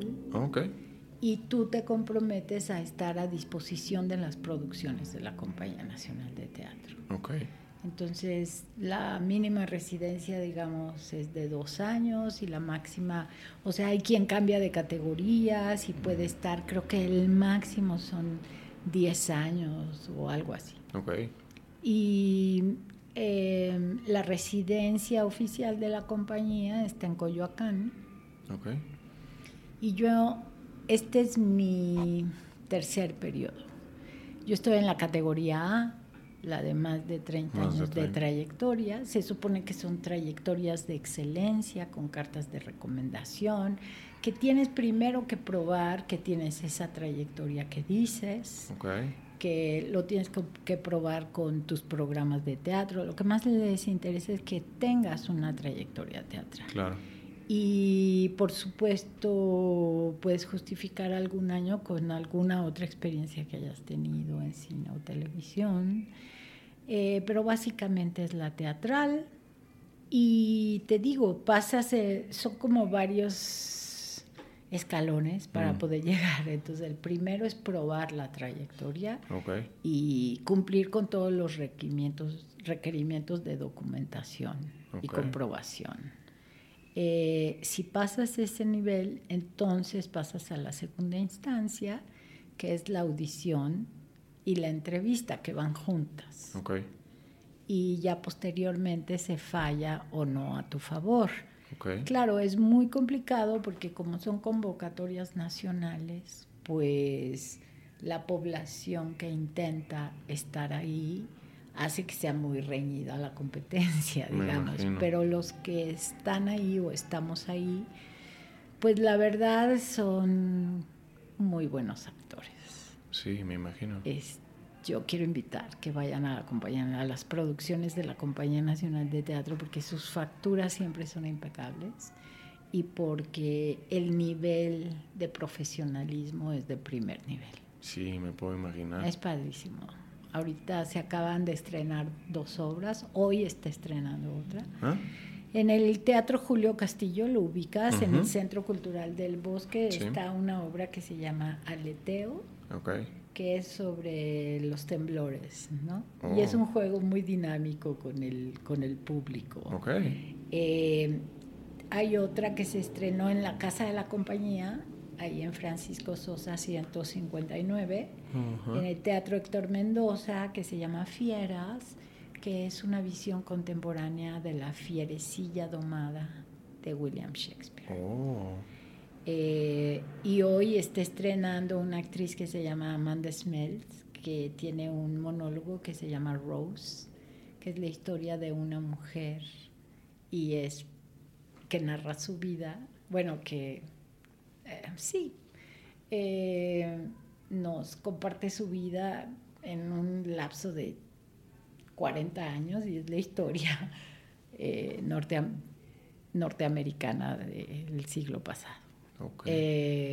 Y ayer mismo se estrenó algo que está experimentando nuestra directora artística, que es Aurora Cano, que es que formamos grupos, los actores del elenco estable, para ejercitar laboratorios escénicos y estamos escenificando libros de poemas de premios Aguascalientes.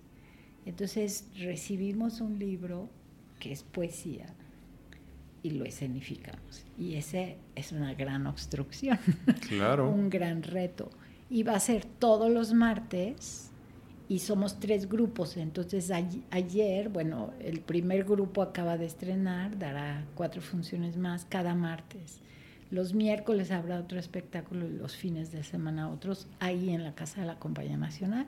Y aparte están las producciones nuevas y digamos más elocuentes de producción que están en el Julio Castillo.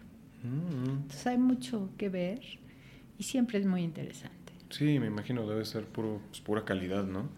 Pues la verdad sí.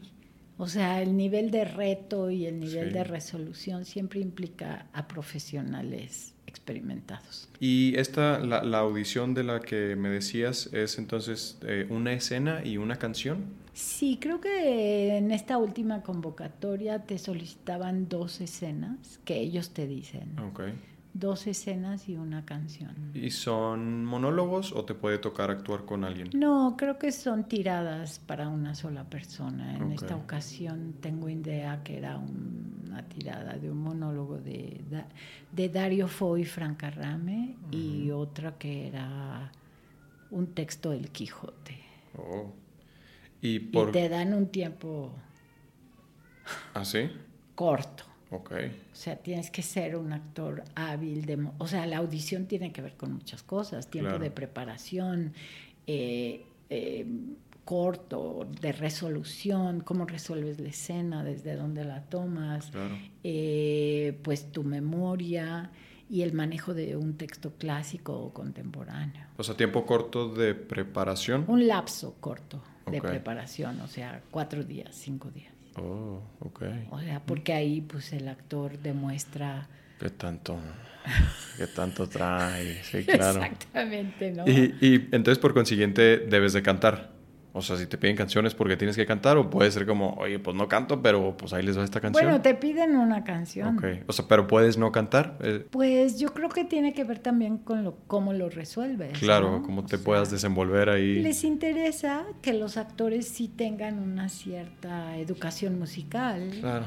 Eh, muchos tocan la guitarra o tocan el piano Mm. o han tenido o son cantantes profesionales. Cada vez, cada vez se le exige al actor mucho más talentos. O sea, también una flexibilidad corporal. Está en la Compañía Nacional de Teatro está Fernando Bueno, que también fue mi alumno en el CEA Ajá, que suena. estudió algunos años antes que tú, pero él es un acróbata.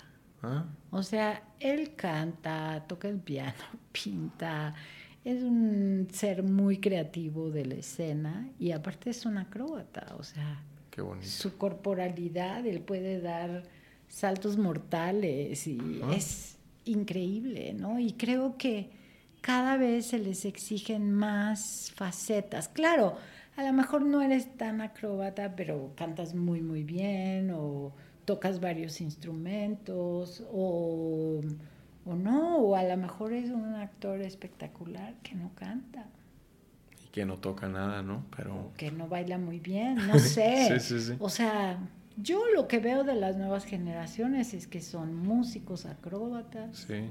eh, es- dramaturgos, o sea, crean sus propios espectáculos, son como muy autónomos.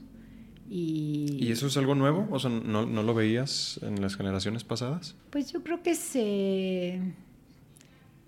eh, sí, sí, por lo, o sea, yo pues puedo cantar, tomé clases de danza muchos años en mi vida, bailaba tap y jazz, etcétera, pero, pero no fui acróbata. Mm. Y ahora creo que la acrobacia o la, la disciplina corporal o física espectacular, llamémosla así, más que acrobacia, es como un nuevo don que está apareciendo de manera más constante en la escena, ¿no? Ok. Pero obviamente pues siempre se ha solicitado una corporalidad hábil y, y bien dispuesta, ¿no? Claro. Que bailaras, que cantaras siempre. Pero creo que ahora viene esto como de corporalidad que muchas veces es muy espectacular. Porque ahora se educa de manera diferente, se entrena a los actores de manera diferente. Sí. O sea, cuando yo era niña y que empecé a estudiar actuación, te pedían que tomaras clases de esgrima. Ah, se usaba, sí, sí, sí, es o en el. CEA les gusta mandarlos a tomar clases de equitación, Ajá, ¿cierto? sí. Pero pues antes era para las obras clásicas y... Sí, se usaba este, más, ¿No? claro. Y... O te pedían que bailaras para hacer eh, actor de comedia musical, jazz y, los bailes, el baile contemporáneo, el tap tap, etcétera, porque pues, muchas producciones venían de Broadway con esas disciplinas.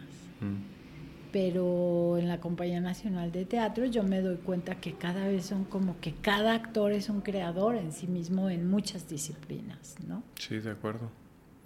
Y mm, entonces mensualmente te están dando... Te dan un beneficio económico. Ok, beneficio económico. Cada, o sea, 12 meses.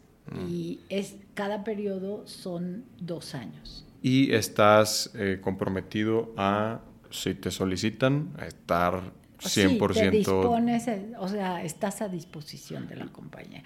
Por supuesto, dentro de tu convenio te dan un margen para que puedas hacer otras cosas, pero ah. pues no siempre coincide y no es fácil. Sí, debe ser bastante y, pues, complicado. Si vas a estar ahí dos años, pues vas a estar ahí dos años. Hay gente que entra y está en el escenario todo el tiempo y realmente tú los ves como crecen y florecen. Y a veces dicen, muchas gracias, tuve esta experiencia magnífica, ya me voy porque me interesa otras áreas. O es gente que, que, pide renovar su beca por los periodos que pueda estar ahí. ¿Y, no conlleva algún tipo de sanción el decir, eh, el salirte a los tres meses, por decir algo? No, no, tienes que cumplir los tu dos, convenio. Los dos años. Pero a los dos años, pues tú decides si ah. pides renovación o no. Ok. No, eh, sí hay sanciones cuando alguien no cumple con su convenio. Claro. Porque este es un beneficio federal, mm. gubernamental, y pues son convenios legales, ¿no? Con sus, con sus requisitos indispensables. Y pues alguien que aplica a la compañía es que si vas a hacer teatro, pues no te puedes salir a los tres meses porque si estás ensayando una obra, ¿cómo la vas a dejar? O sea, es gente que genuinamente es gente que le interesa la escena teatral. Sin embargo, supongo que eh, durante los dos años no necesariamente todo el tiempo vas a estar en una obra. Te podrá, Efectivamente. Te podrá tocar ciertos meses en los que ahorita... Efectivamente. Sin embargo, ahí tienes que seguir a la disposición para en cuanto te Bueno, y si surge, por ejemplo, yo acabo de hacer una película Ajá que me requería en dos semanas filmar ocho días, ¿no? Y entonces solicité y como no estaba en un proyecto en gestación, me otorgaron ese permiso y pude salir a filmar. Ah, ok. Sí, sí, sí hay esa flexibilidad. Sí, no es fácil, ni es lo recomendable, porque si vas a estar para la compañía, pues vas a estar para la compañía, y si no, pues no estés en la compañía. Claro. Sí, sí. Es como que tu primera vocación sea la teatral. Sí. Pero eso no, no, te, no te exime de que en algún momento puedas encontrar y salir y hacer, no sé, o dar clases en algún lugar. Ok. Eh, ya para ir cerrando, eh, la caprichosa vida. No sabía esto hasta hace unos días que estaba escuchando tus entrevistas. Sí. ¿Si es esa la obra de teatro? Sí. Que, Emilio Carballido te escribió. Efectivamente. ¿Cómo, cómo, cómo llegaste a eso? ¿Cómo nace eso? Qué, oh, locura. Yo soy fan del trabajo de Emilio Carballido desde niña. Entonces, cada estreno que tenía Emilio Carballido, yo iba. Okay. Eh, Para los que no saben, perdón, Emilio Carballido es escritor. Es nuestro dramaturgo nacional más popular y más conocido, quien lamentablemente ya falleció, pero que debutó a los 25 años con una obra que se llama Rosalba y los Llaveros en el Palacio Nacional, cuando se dieron a conocer Luisa Josefina Hernández, dramaturga, Sergio Magaña y Emilio Carballido, que fue un ciclo que organizó Salvador Novo para darle impulso a la nueva dramaturgia en el siglo pasado. Esto fue en 1950, se acababa de construir, digamos, el centro cultural o estaba en gestación el centro cultural del bosque, pero estos dramaturgos, siendo muy jóvenes, Emilio Carballido tenía 25 años cuando le estrena la obra Rosalba y los Llaveros, les dan un gran impulso. Y obviamente Sergio Magaña, Luisa Josefina Hernández y el mismo Emilio, pues son dramaturgos de diferentes estilos, pero representan la dramaturgia nacional joven en 1950. Y claro, su madurez se da, ay perdón, su madurez se da en la segunda mitad del siglo XX. Emilio pues ha de haber fallecido, no recuerdo exactamente, pero hace unos 10 años. Siempre fui muy seguidora de su trabajo y cuando llegué a la universidad tomé un curso de dramaturgia ¿Mm? No en la UNAM, que es mi alma mater, sino en la UAM. Y ahí lo conocí y me dio un curso de dramaturgia y los que estuvimos ahí escribimos unas obras de teatro que él pudo publicar y entonces eh, se dio el tiempo en que yo necesitaba hacer mi tesis, pero pues son varias cosas que se van dando una de mis maestras en la universidad dirigió una obra de Emilio que es fotografía en la playa. Y me ayuda a ver la dramaturgia de Emilio Carballido con un punto de vista no convencional a como siempre lo habían encasillado. Y me, de pronto me descubre un universo de su dramaturgia y le dije, yo quiero hacer mi tesis sobre los personajes femeninos en la dramaturgia de Emilio Carballido y ella que es una directora que venía de Rusia de doctorarse siendo costarricense chilena, por eso pudo captar con, esta distancia esta nueva visión de Emilio y fue mi directora de tesis. Entonces parte de eso pues era ir a entrevistar a Emilio. Oh. Entonces fui a entrevistar a Emilio, que era sumamente cordial, que ya lo conocía porque había hecho, bueno, y ya lo conocía porque iba a todas sus obras y yo crecí en el teatro y pues finalmente soy una, soy una figura que siempre he estado ahí, ¿no? Entonces conozco a mucha gente, mucha gente me conoce, actores, creadores, y pues le solicité una entrevista y me dijo, sí, como no, y le dije que quería hacer la tesis y entonces me dijo, vente, te invito a ver una película que acaban de hacer de una obra mía, Orinoco, y me lleva a ver la primera copia de Orinoco con Blanca Guerra, dirigida por Julián Pastor. Ahí conozco a Blanca Guerra, nos hacemos amigas. Inmediatamente después de eso filmamos juntas El Imperio de la Fortuna, donde yo hago de su hija. Y en el Inter yo estoy haciendo mi tesis, conociendo a Emilio, y un día le dije, con la insolencia de la juventud. Le dije, maestro, hágame una obra. Yo quiero que me escriba una obra que yo pueda llevar a todas partes, que quepa en una maleta y que pueda ir a todas. Me dijo, mm, vamos a ver. Ya, seguí haciendo mi tesis, hice mi examen profesional, eh, Blanca Guerra estuvo en mi examen profesional, éramos muy amigas, habíamos actuado juntas en el Imperio de la Fortuna, nos entendemos muy bien y va a mi examen profesional y a los pocos meses me habla Emilio y me dice, ya tengo tu obra, pero creo que no cabe en una maleta. imagínate, o sea, yo felicísima voy y me da el libreto y es una obra no fácil de hacer, pero se lo platico a Blanca y me dice vamos a montarla y ella me la produce. Ok. Entonces se da el montaje de la caprichosa vida, que por cierto algún encabezado de los periódicos decía la caprichosa Saide consiguió que Carballido le escribiera una obra. Pues yo se lo pedí en mi juventud, que tendría, no sé cuántos años tendría cuando se la pedí, pero estaba saliendo de la UNAM. Y además mi tesis fue la primera que se hizo en México sobre la dramaturgia de Emilio. Ya había tesis doctorales en Estados Unidos, pero en México nadie había hecho una tesis sobre Emilio. ¿Y en Estados Unidos ya había? sí, ¿Mm? porque hay centros universitarios que estudian toda la dramaturgia hispanoamericana, Mm, claro. con mucha conciencia y mucho detalle.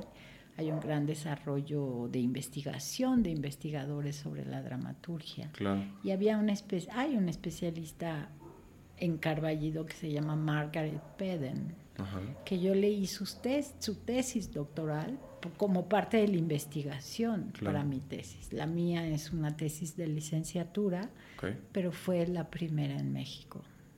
Órale. O sea que pues ha habido pequeñas vanguardias en diferentes espacios. Que... Pero así fue.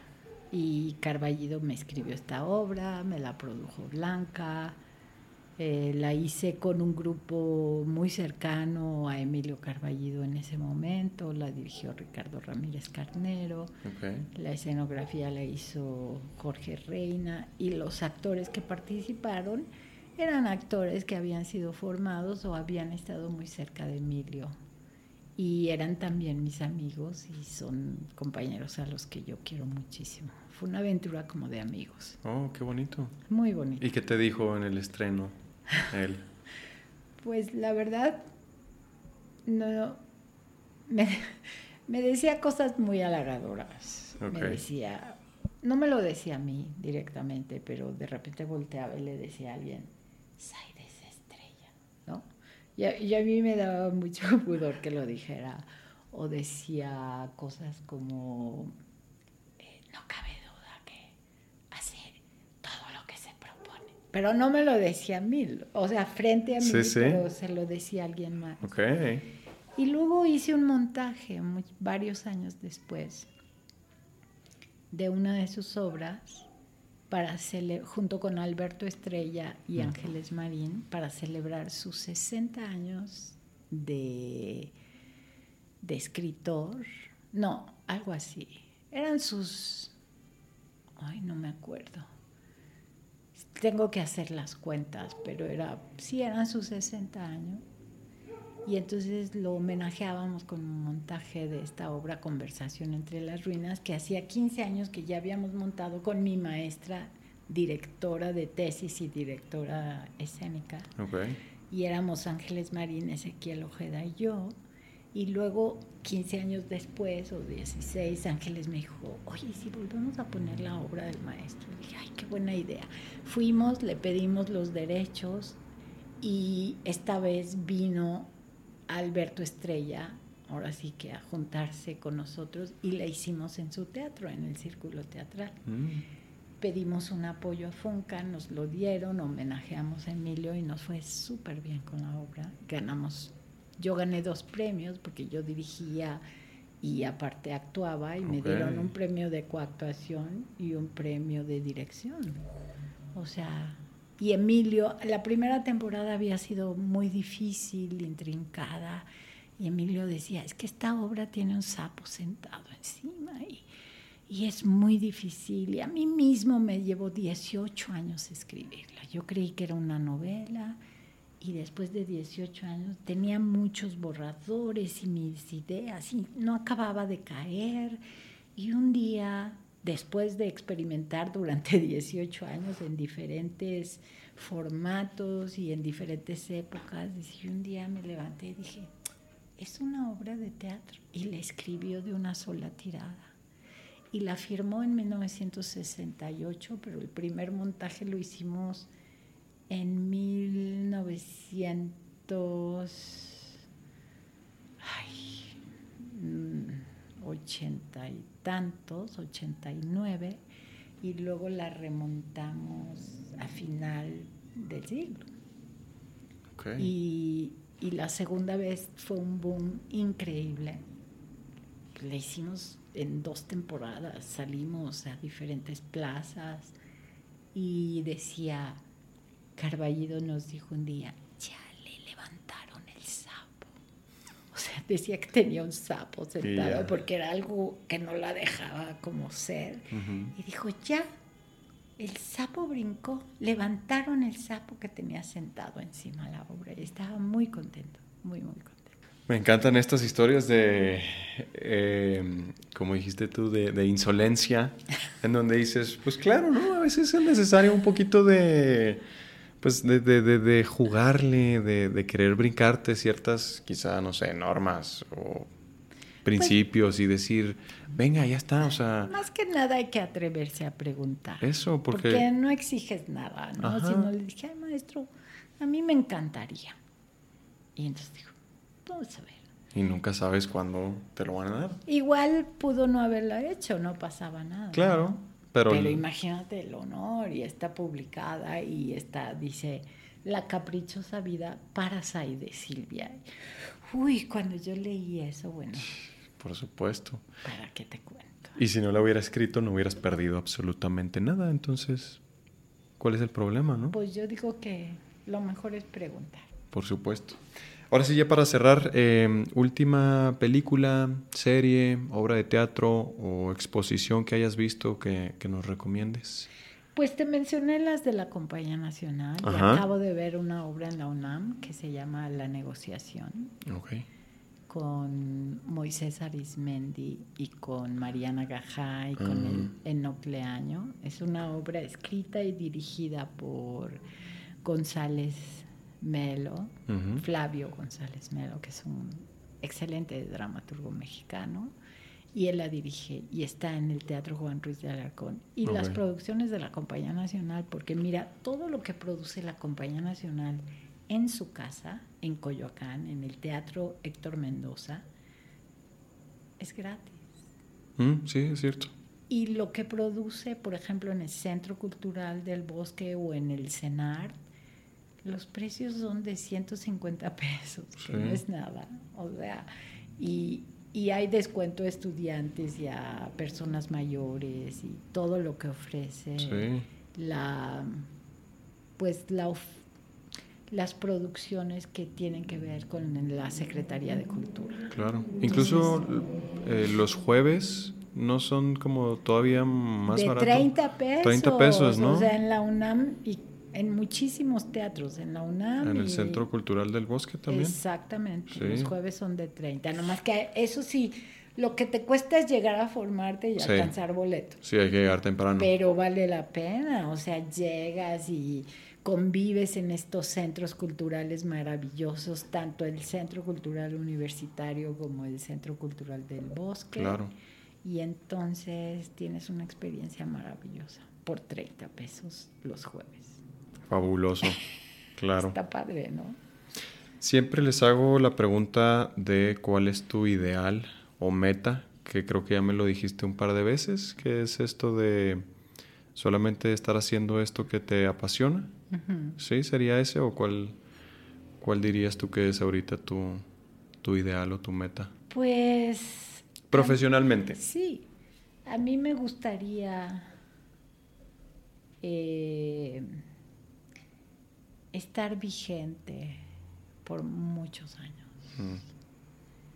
Eh, porque es tanto el placer que tengo en ejercer y pisar un escenario que es algo que deseo recurrentemente.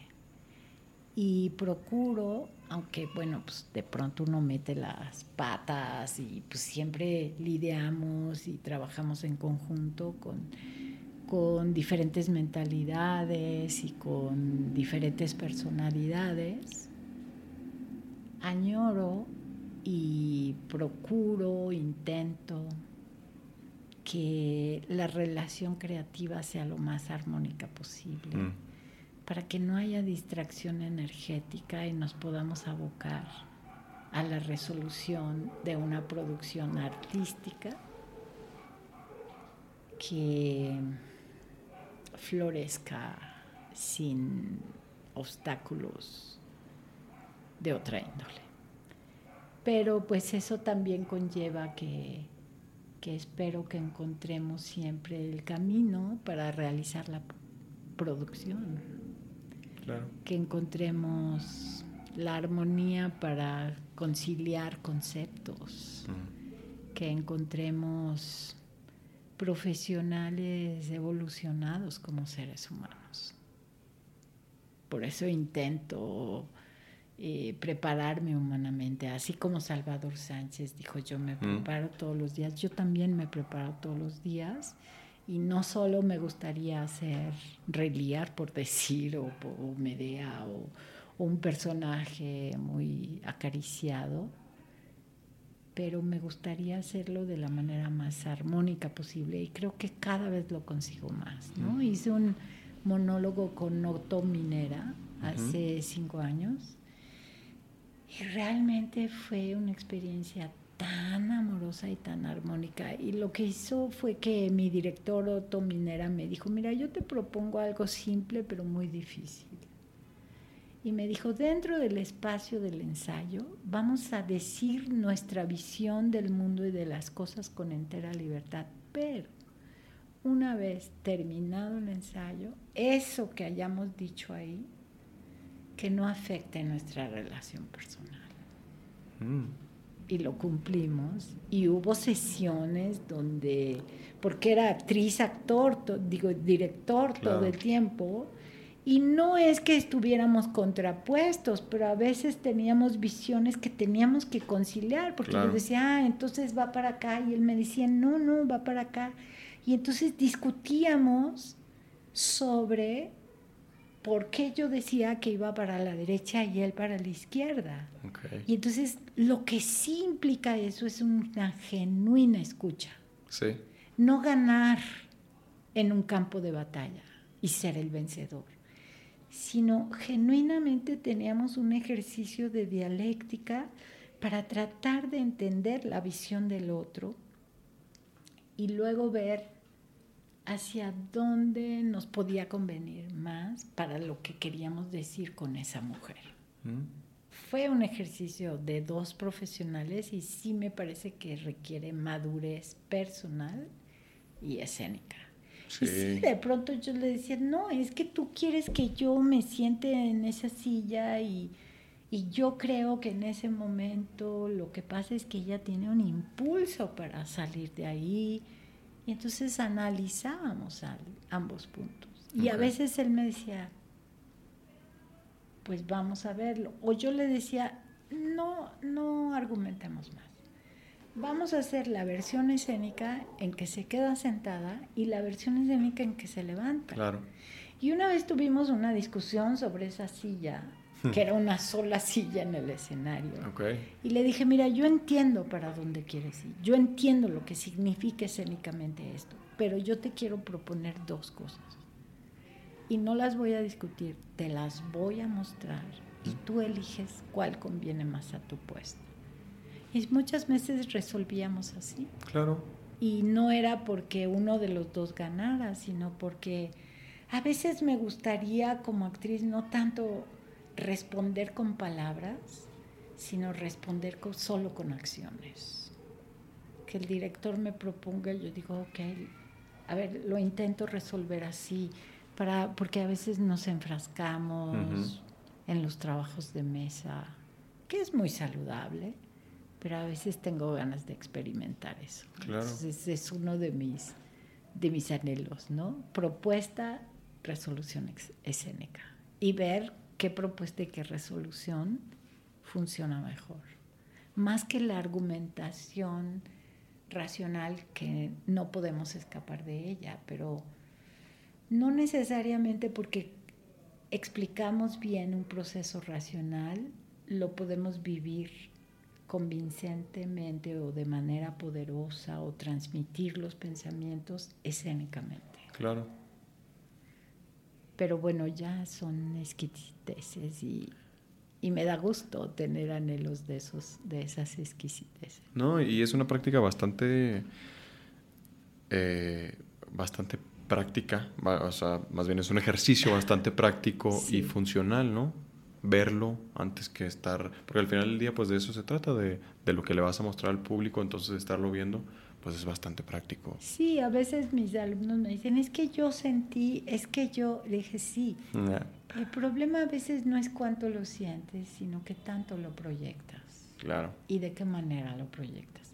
Entonces vamos a practicar a sentir y a proyectar y a ser consciente de cómo proyectar de manera más eficiente lo que estoy sintiendo o lo que estoy pensando o lo que el actor, lo que el personaje está pensando, qué ideas está transmitiendo, porque el trabajo del actor no solo es emocional, es un trabajo intelectual constante. Claro. Entonces hay que pensar, pero cómo se transmite. Mm. Es un ejercicio apasionante, por eso he podido estar décadas aquí. Y puedo estar mucho más. También me pregunto, digo, bueno, ¿y por qué no? ¿Por qué no dirijo más o por qué no dirijo una institución?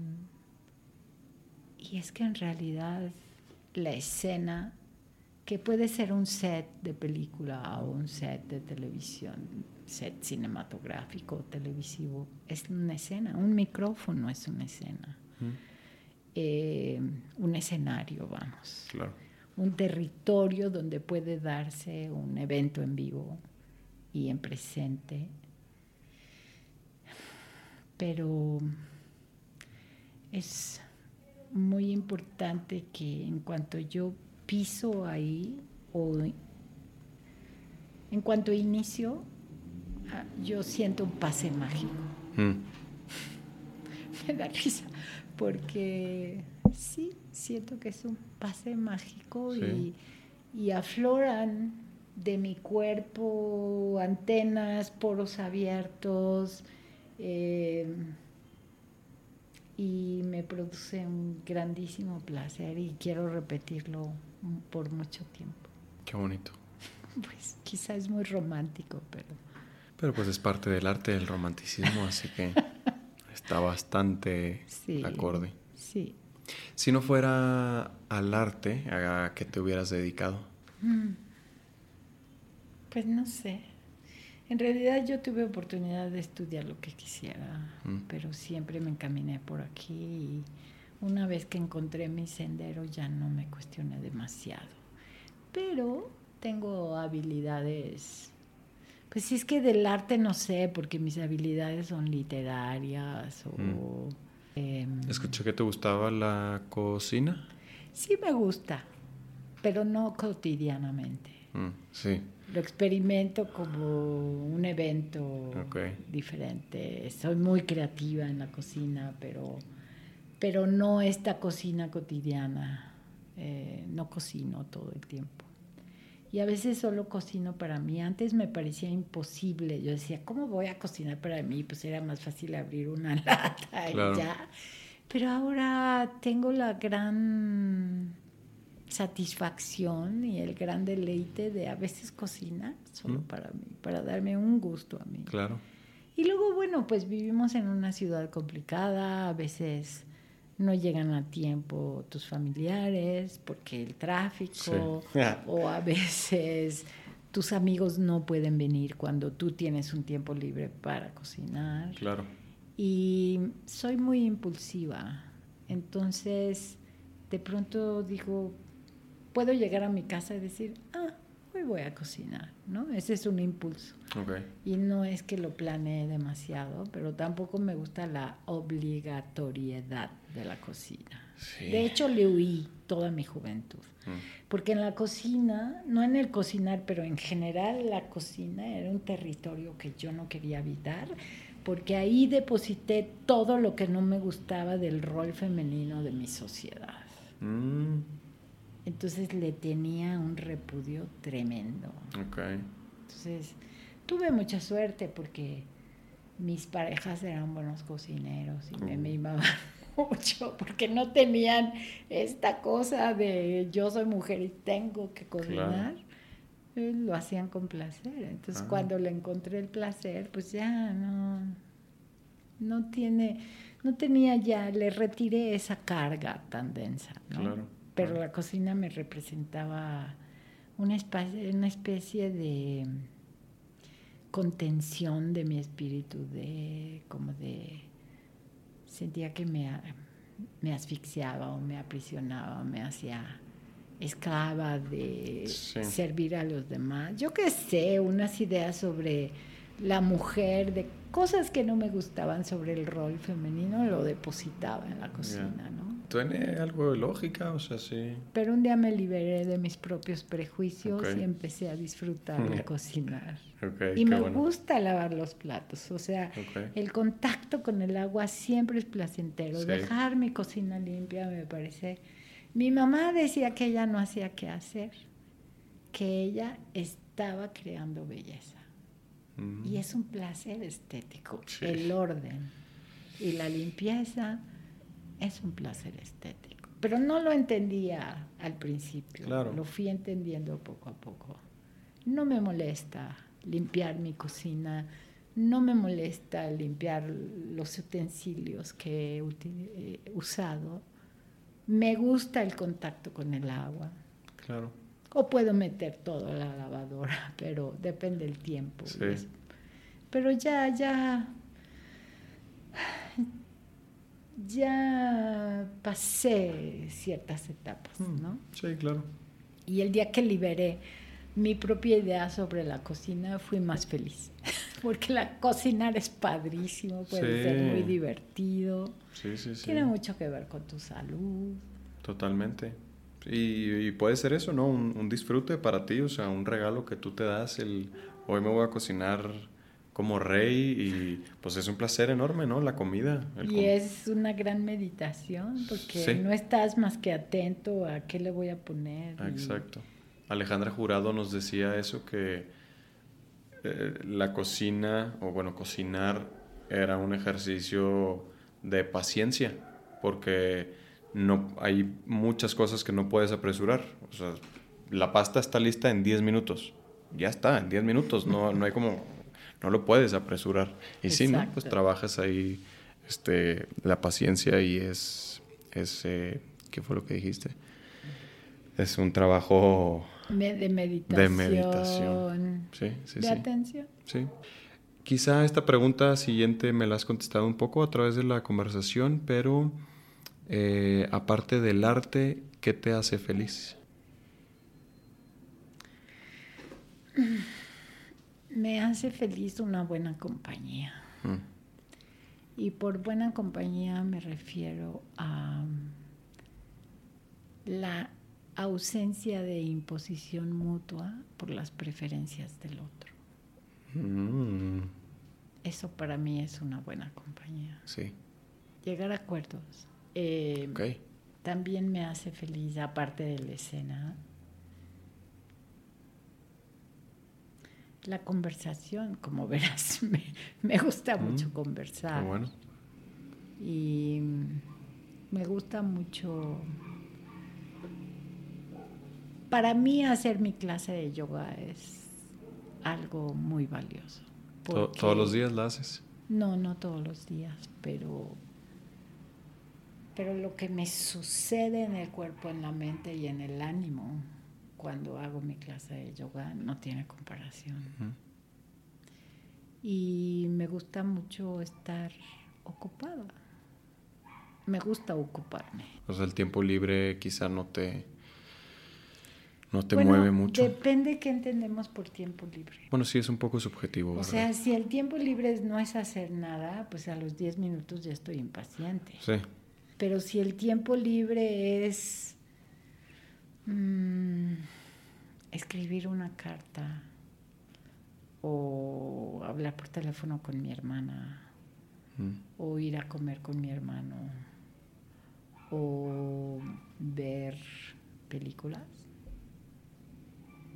Eso sí. Ver películas, ir al teatro. Yo en estas últimas tres semanas he visto como nueve obras de teatro. Órale. Y es lo que más me gusta. Ir a ver teatro pero veo mucho cine. Claro. O sea, siendo miembro de la Academia Mexicana de Cine o de la norteamericana, pues, híjole, a veces es hasta así como que me mareo de tantas películas que veo. Sí, me imagino. Me gusta mucho. Eh, soy feliz cuando puedo disponer de mi tiempo. Mm. Soy feliz cuando encuentro a alguien con quien me río mucho. Eso es bueno, eso es bonito. Buenísimo. Sí, sí, sí. porque finalmente, o cantar también, ¿no? Son ejercicios espirituales, o sea, es respiración. Y la risa es la mejor medicina, ¿no? Totalmente de acuerdo. Pero francamente lo que más me hace feliz es una buena compañía.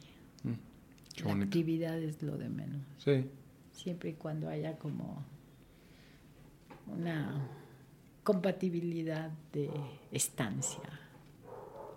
Ahora De- tengo un amigo con el que voy mucho al teatro. ajá. Llegamos, nos saludamos, no decimos gran cosa, pero nos sentamos juntos a ver el teatro y cuando estamos viendo ni siquiera comentamos.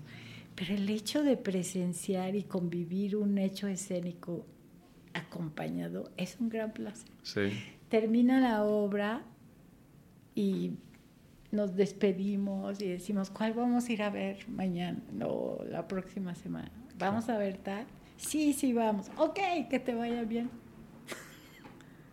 es una compañía sí, y no necesariamente está ceñida a un compromiso de una relación X o de, o de una condición. Es sencillamente que a esa persona le gusta tanto como a mí ir al teatro. Y eso es lo que compartimos. Y podríamos compartir cocinar juntos o podríamos compartir en ese domingo perfecto, quedarnos callados, abrir las ventanas y ver la tormenta, tormenta. eléctrica. Eso para mí es compartir. O sea, la palabra compartir viene de partir con y es partir el pan, es convivir el mismo momento, sin intervención de otras cosas. Eso me hace muy feliz. qué bonito. Por eso me gusta la escena, porque se Sí. convive Claro, en ese presente y se te olvida todo lo demás. estás en ese momento y nada más. Sí, ¿Y siempre vas acompañada al teatro? ¿Has ido sola? ¿Sueles ir sola? siempre he ido sola. Sí, o ah, sea, tengo más bien. do- mi, mi director de este monólogo, Otto Minera y yo, hemos sido amigos para ir al teatro durante tres décadas. Ok. Eh, no vemos todas las obras juntos, a veces coincidimos en ciertas épocas, a veces nos dejamos de ver dos años y no vemos nada al mismo tiempo. Ahora tengo otra amistad que le gusta ir al teatro, pero si no, no tengo ningún obstáculo. Sí, claro. De hecho, voy acompañada, te digo, nos sentamos, pero yo, yo veo una película o una obra de teatro y estudio. Claro. estudio cómo me fijo cómo reacciona, dónde reacciona. Por eso te decía que no reacciono yo mucho, pero me doy cuenta de todo lo que pasa alrededor. Sí, sí, sí. Entonces tampoco me gustan las compañías que comentan todo, que me dicen, fíjate en la escena que viene porque yo ya vi la película. Es así como, "Mm, yo lo quiero experimentar Claro. por mí, ¿no? Sí, yo tampoco no soporto estar hablando ni en el teatro ni en el cine. Y, ya, ya tengo bien identificado a esos dos, tres amigos que les encanta estar hablando y es como, híjole, no. Cuando me invitan, no puedo, no. Pues sí, es que hay, hay placeres que se comen, se pueden compartir, pero no, pero que se comen solos. O sea, es como, compartimos un helado, ¿sí? Tú tienes tu porción de helado y yo el mío. Entonces podemos disfrutarlo en silencio y, Claro. y, de- y al final decir qué tal y decir, "Mm, no, bueno, estaba exquisito. Eso al final, ¿no? Ya, ya terminó la película, ya terminó la obra de teatro, ahora sí, ¿no? Vamos a comentar qué te pareció, qué viste, qué te gustó, qué no.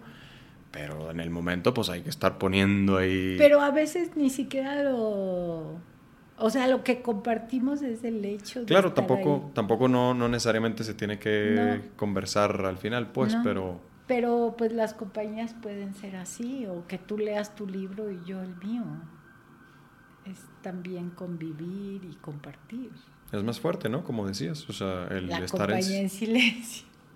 eh, redes sociales, donde te encuentra la gente. Bueno, yo tengo dos sitios en Facebook, ¿no? Uno con mi nombre normal, Ujú. Saide Silvia Gutiérrez, Saide con Z, todas y latinas, Saide Silvia Gutiérrez. Y tengo otro sitio que es como público, que se llama Saide Silvia, junto los dos nombres, Ujú. Gutiérrez y luego fans, ¿no? Pero Pues realmente cada vez es menos personal, cada vez es mm. más público, cualquiera de los dos, a cualquiera de los dos pueden acceder.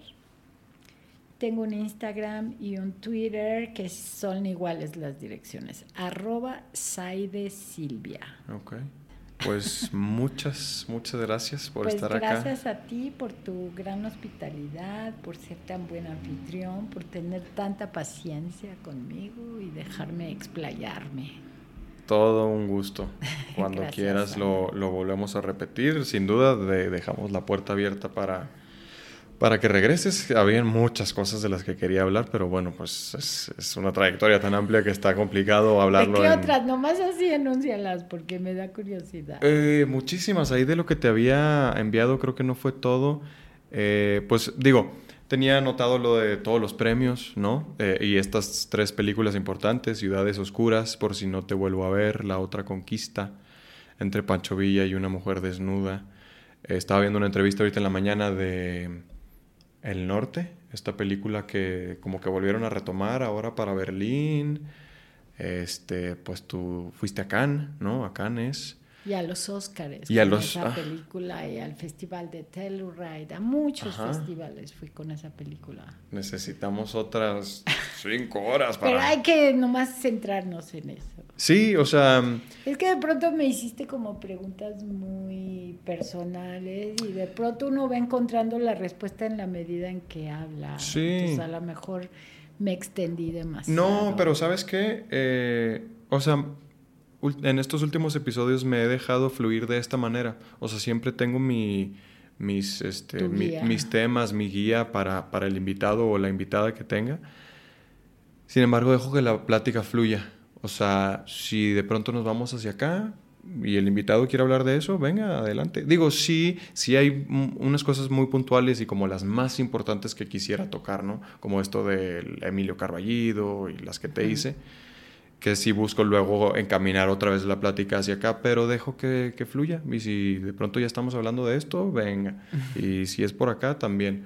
Y, porque digo, inevitablemente, te digo, en, dos horas es muy complicado, ¿no? Hablar de, tantas cosas. Entonces, ya yo dejo que fluya y, lo más relevante e importante que quería, pues sí lo, lo habré logrado.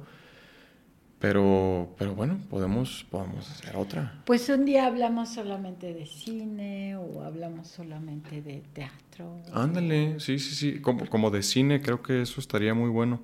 Lo dejamos, lo dejamos abierto y después nos coordinamos para, para una segunda plática. Yo más que con gusto. Ay, gracias Andrés, es un placer estar contigo. Igualmente, igualmente, hace mucho que no nos veíamos, fue, fue un placer y pues gracias por estar acá. Y muchas gracias a todos los que nos escucharon y nos vieron. Nos vemos en el próximo episodio. Adiós.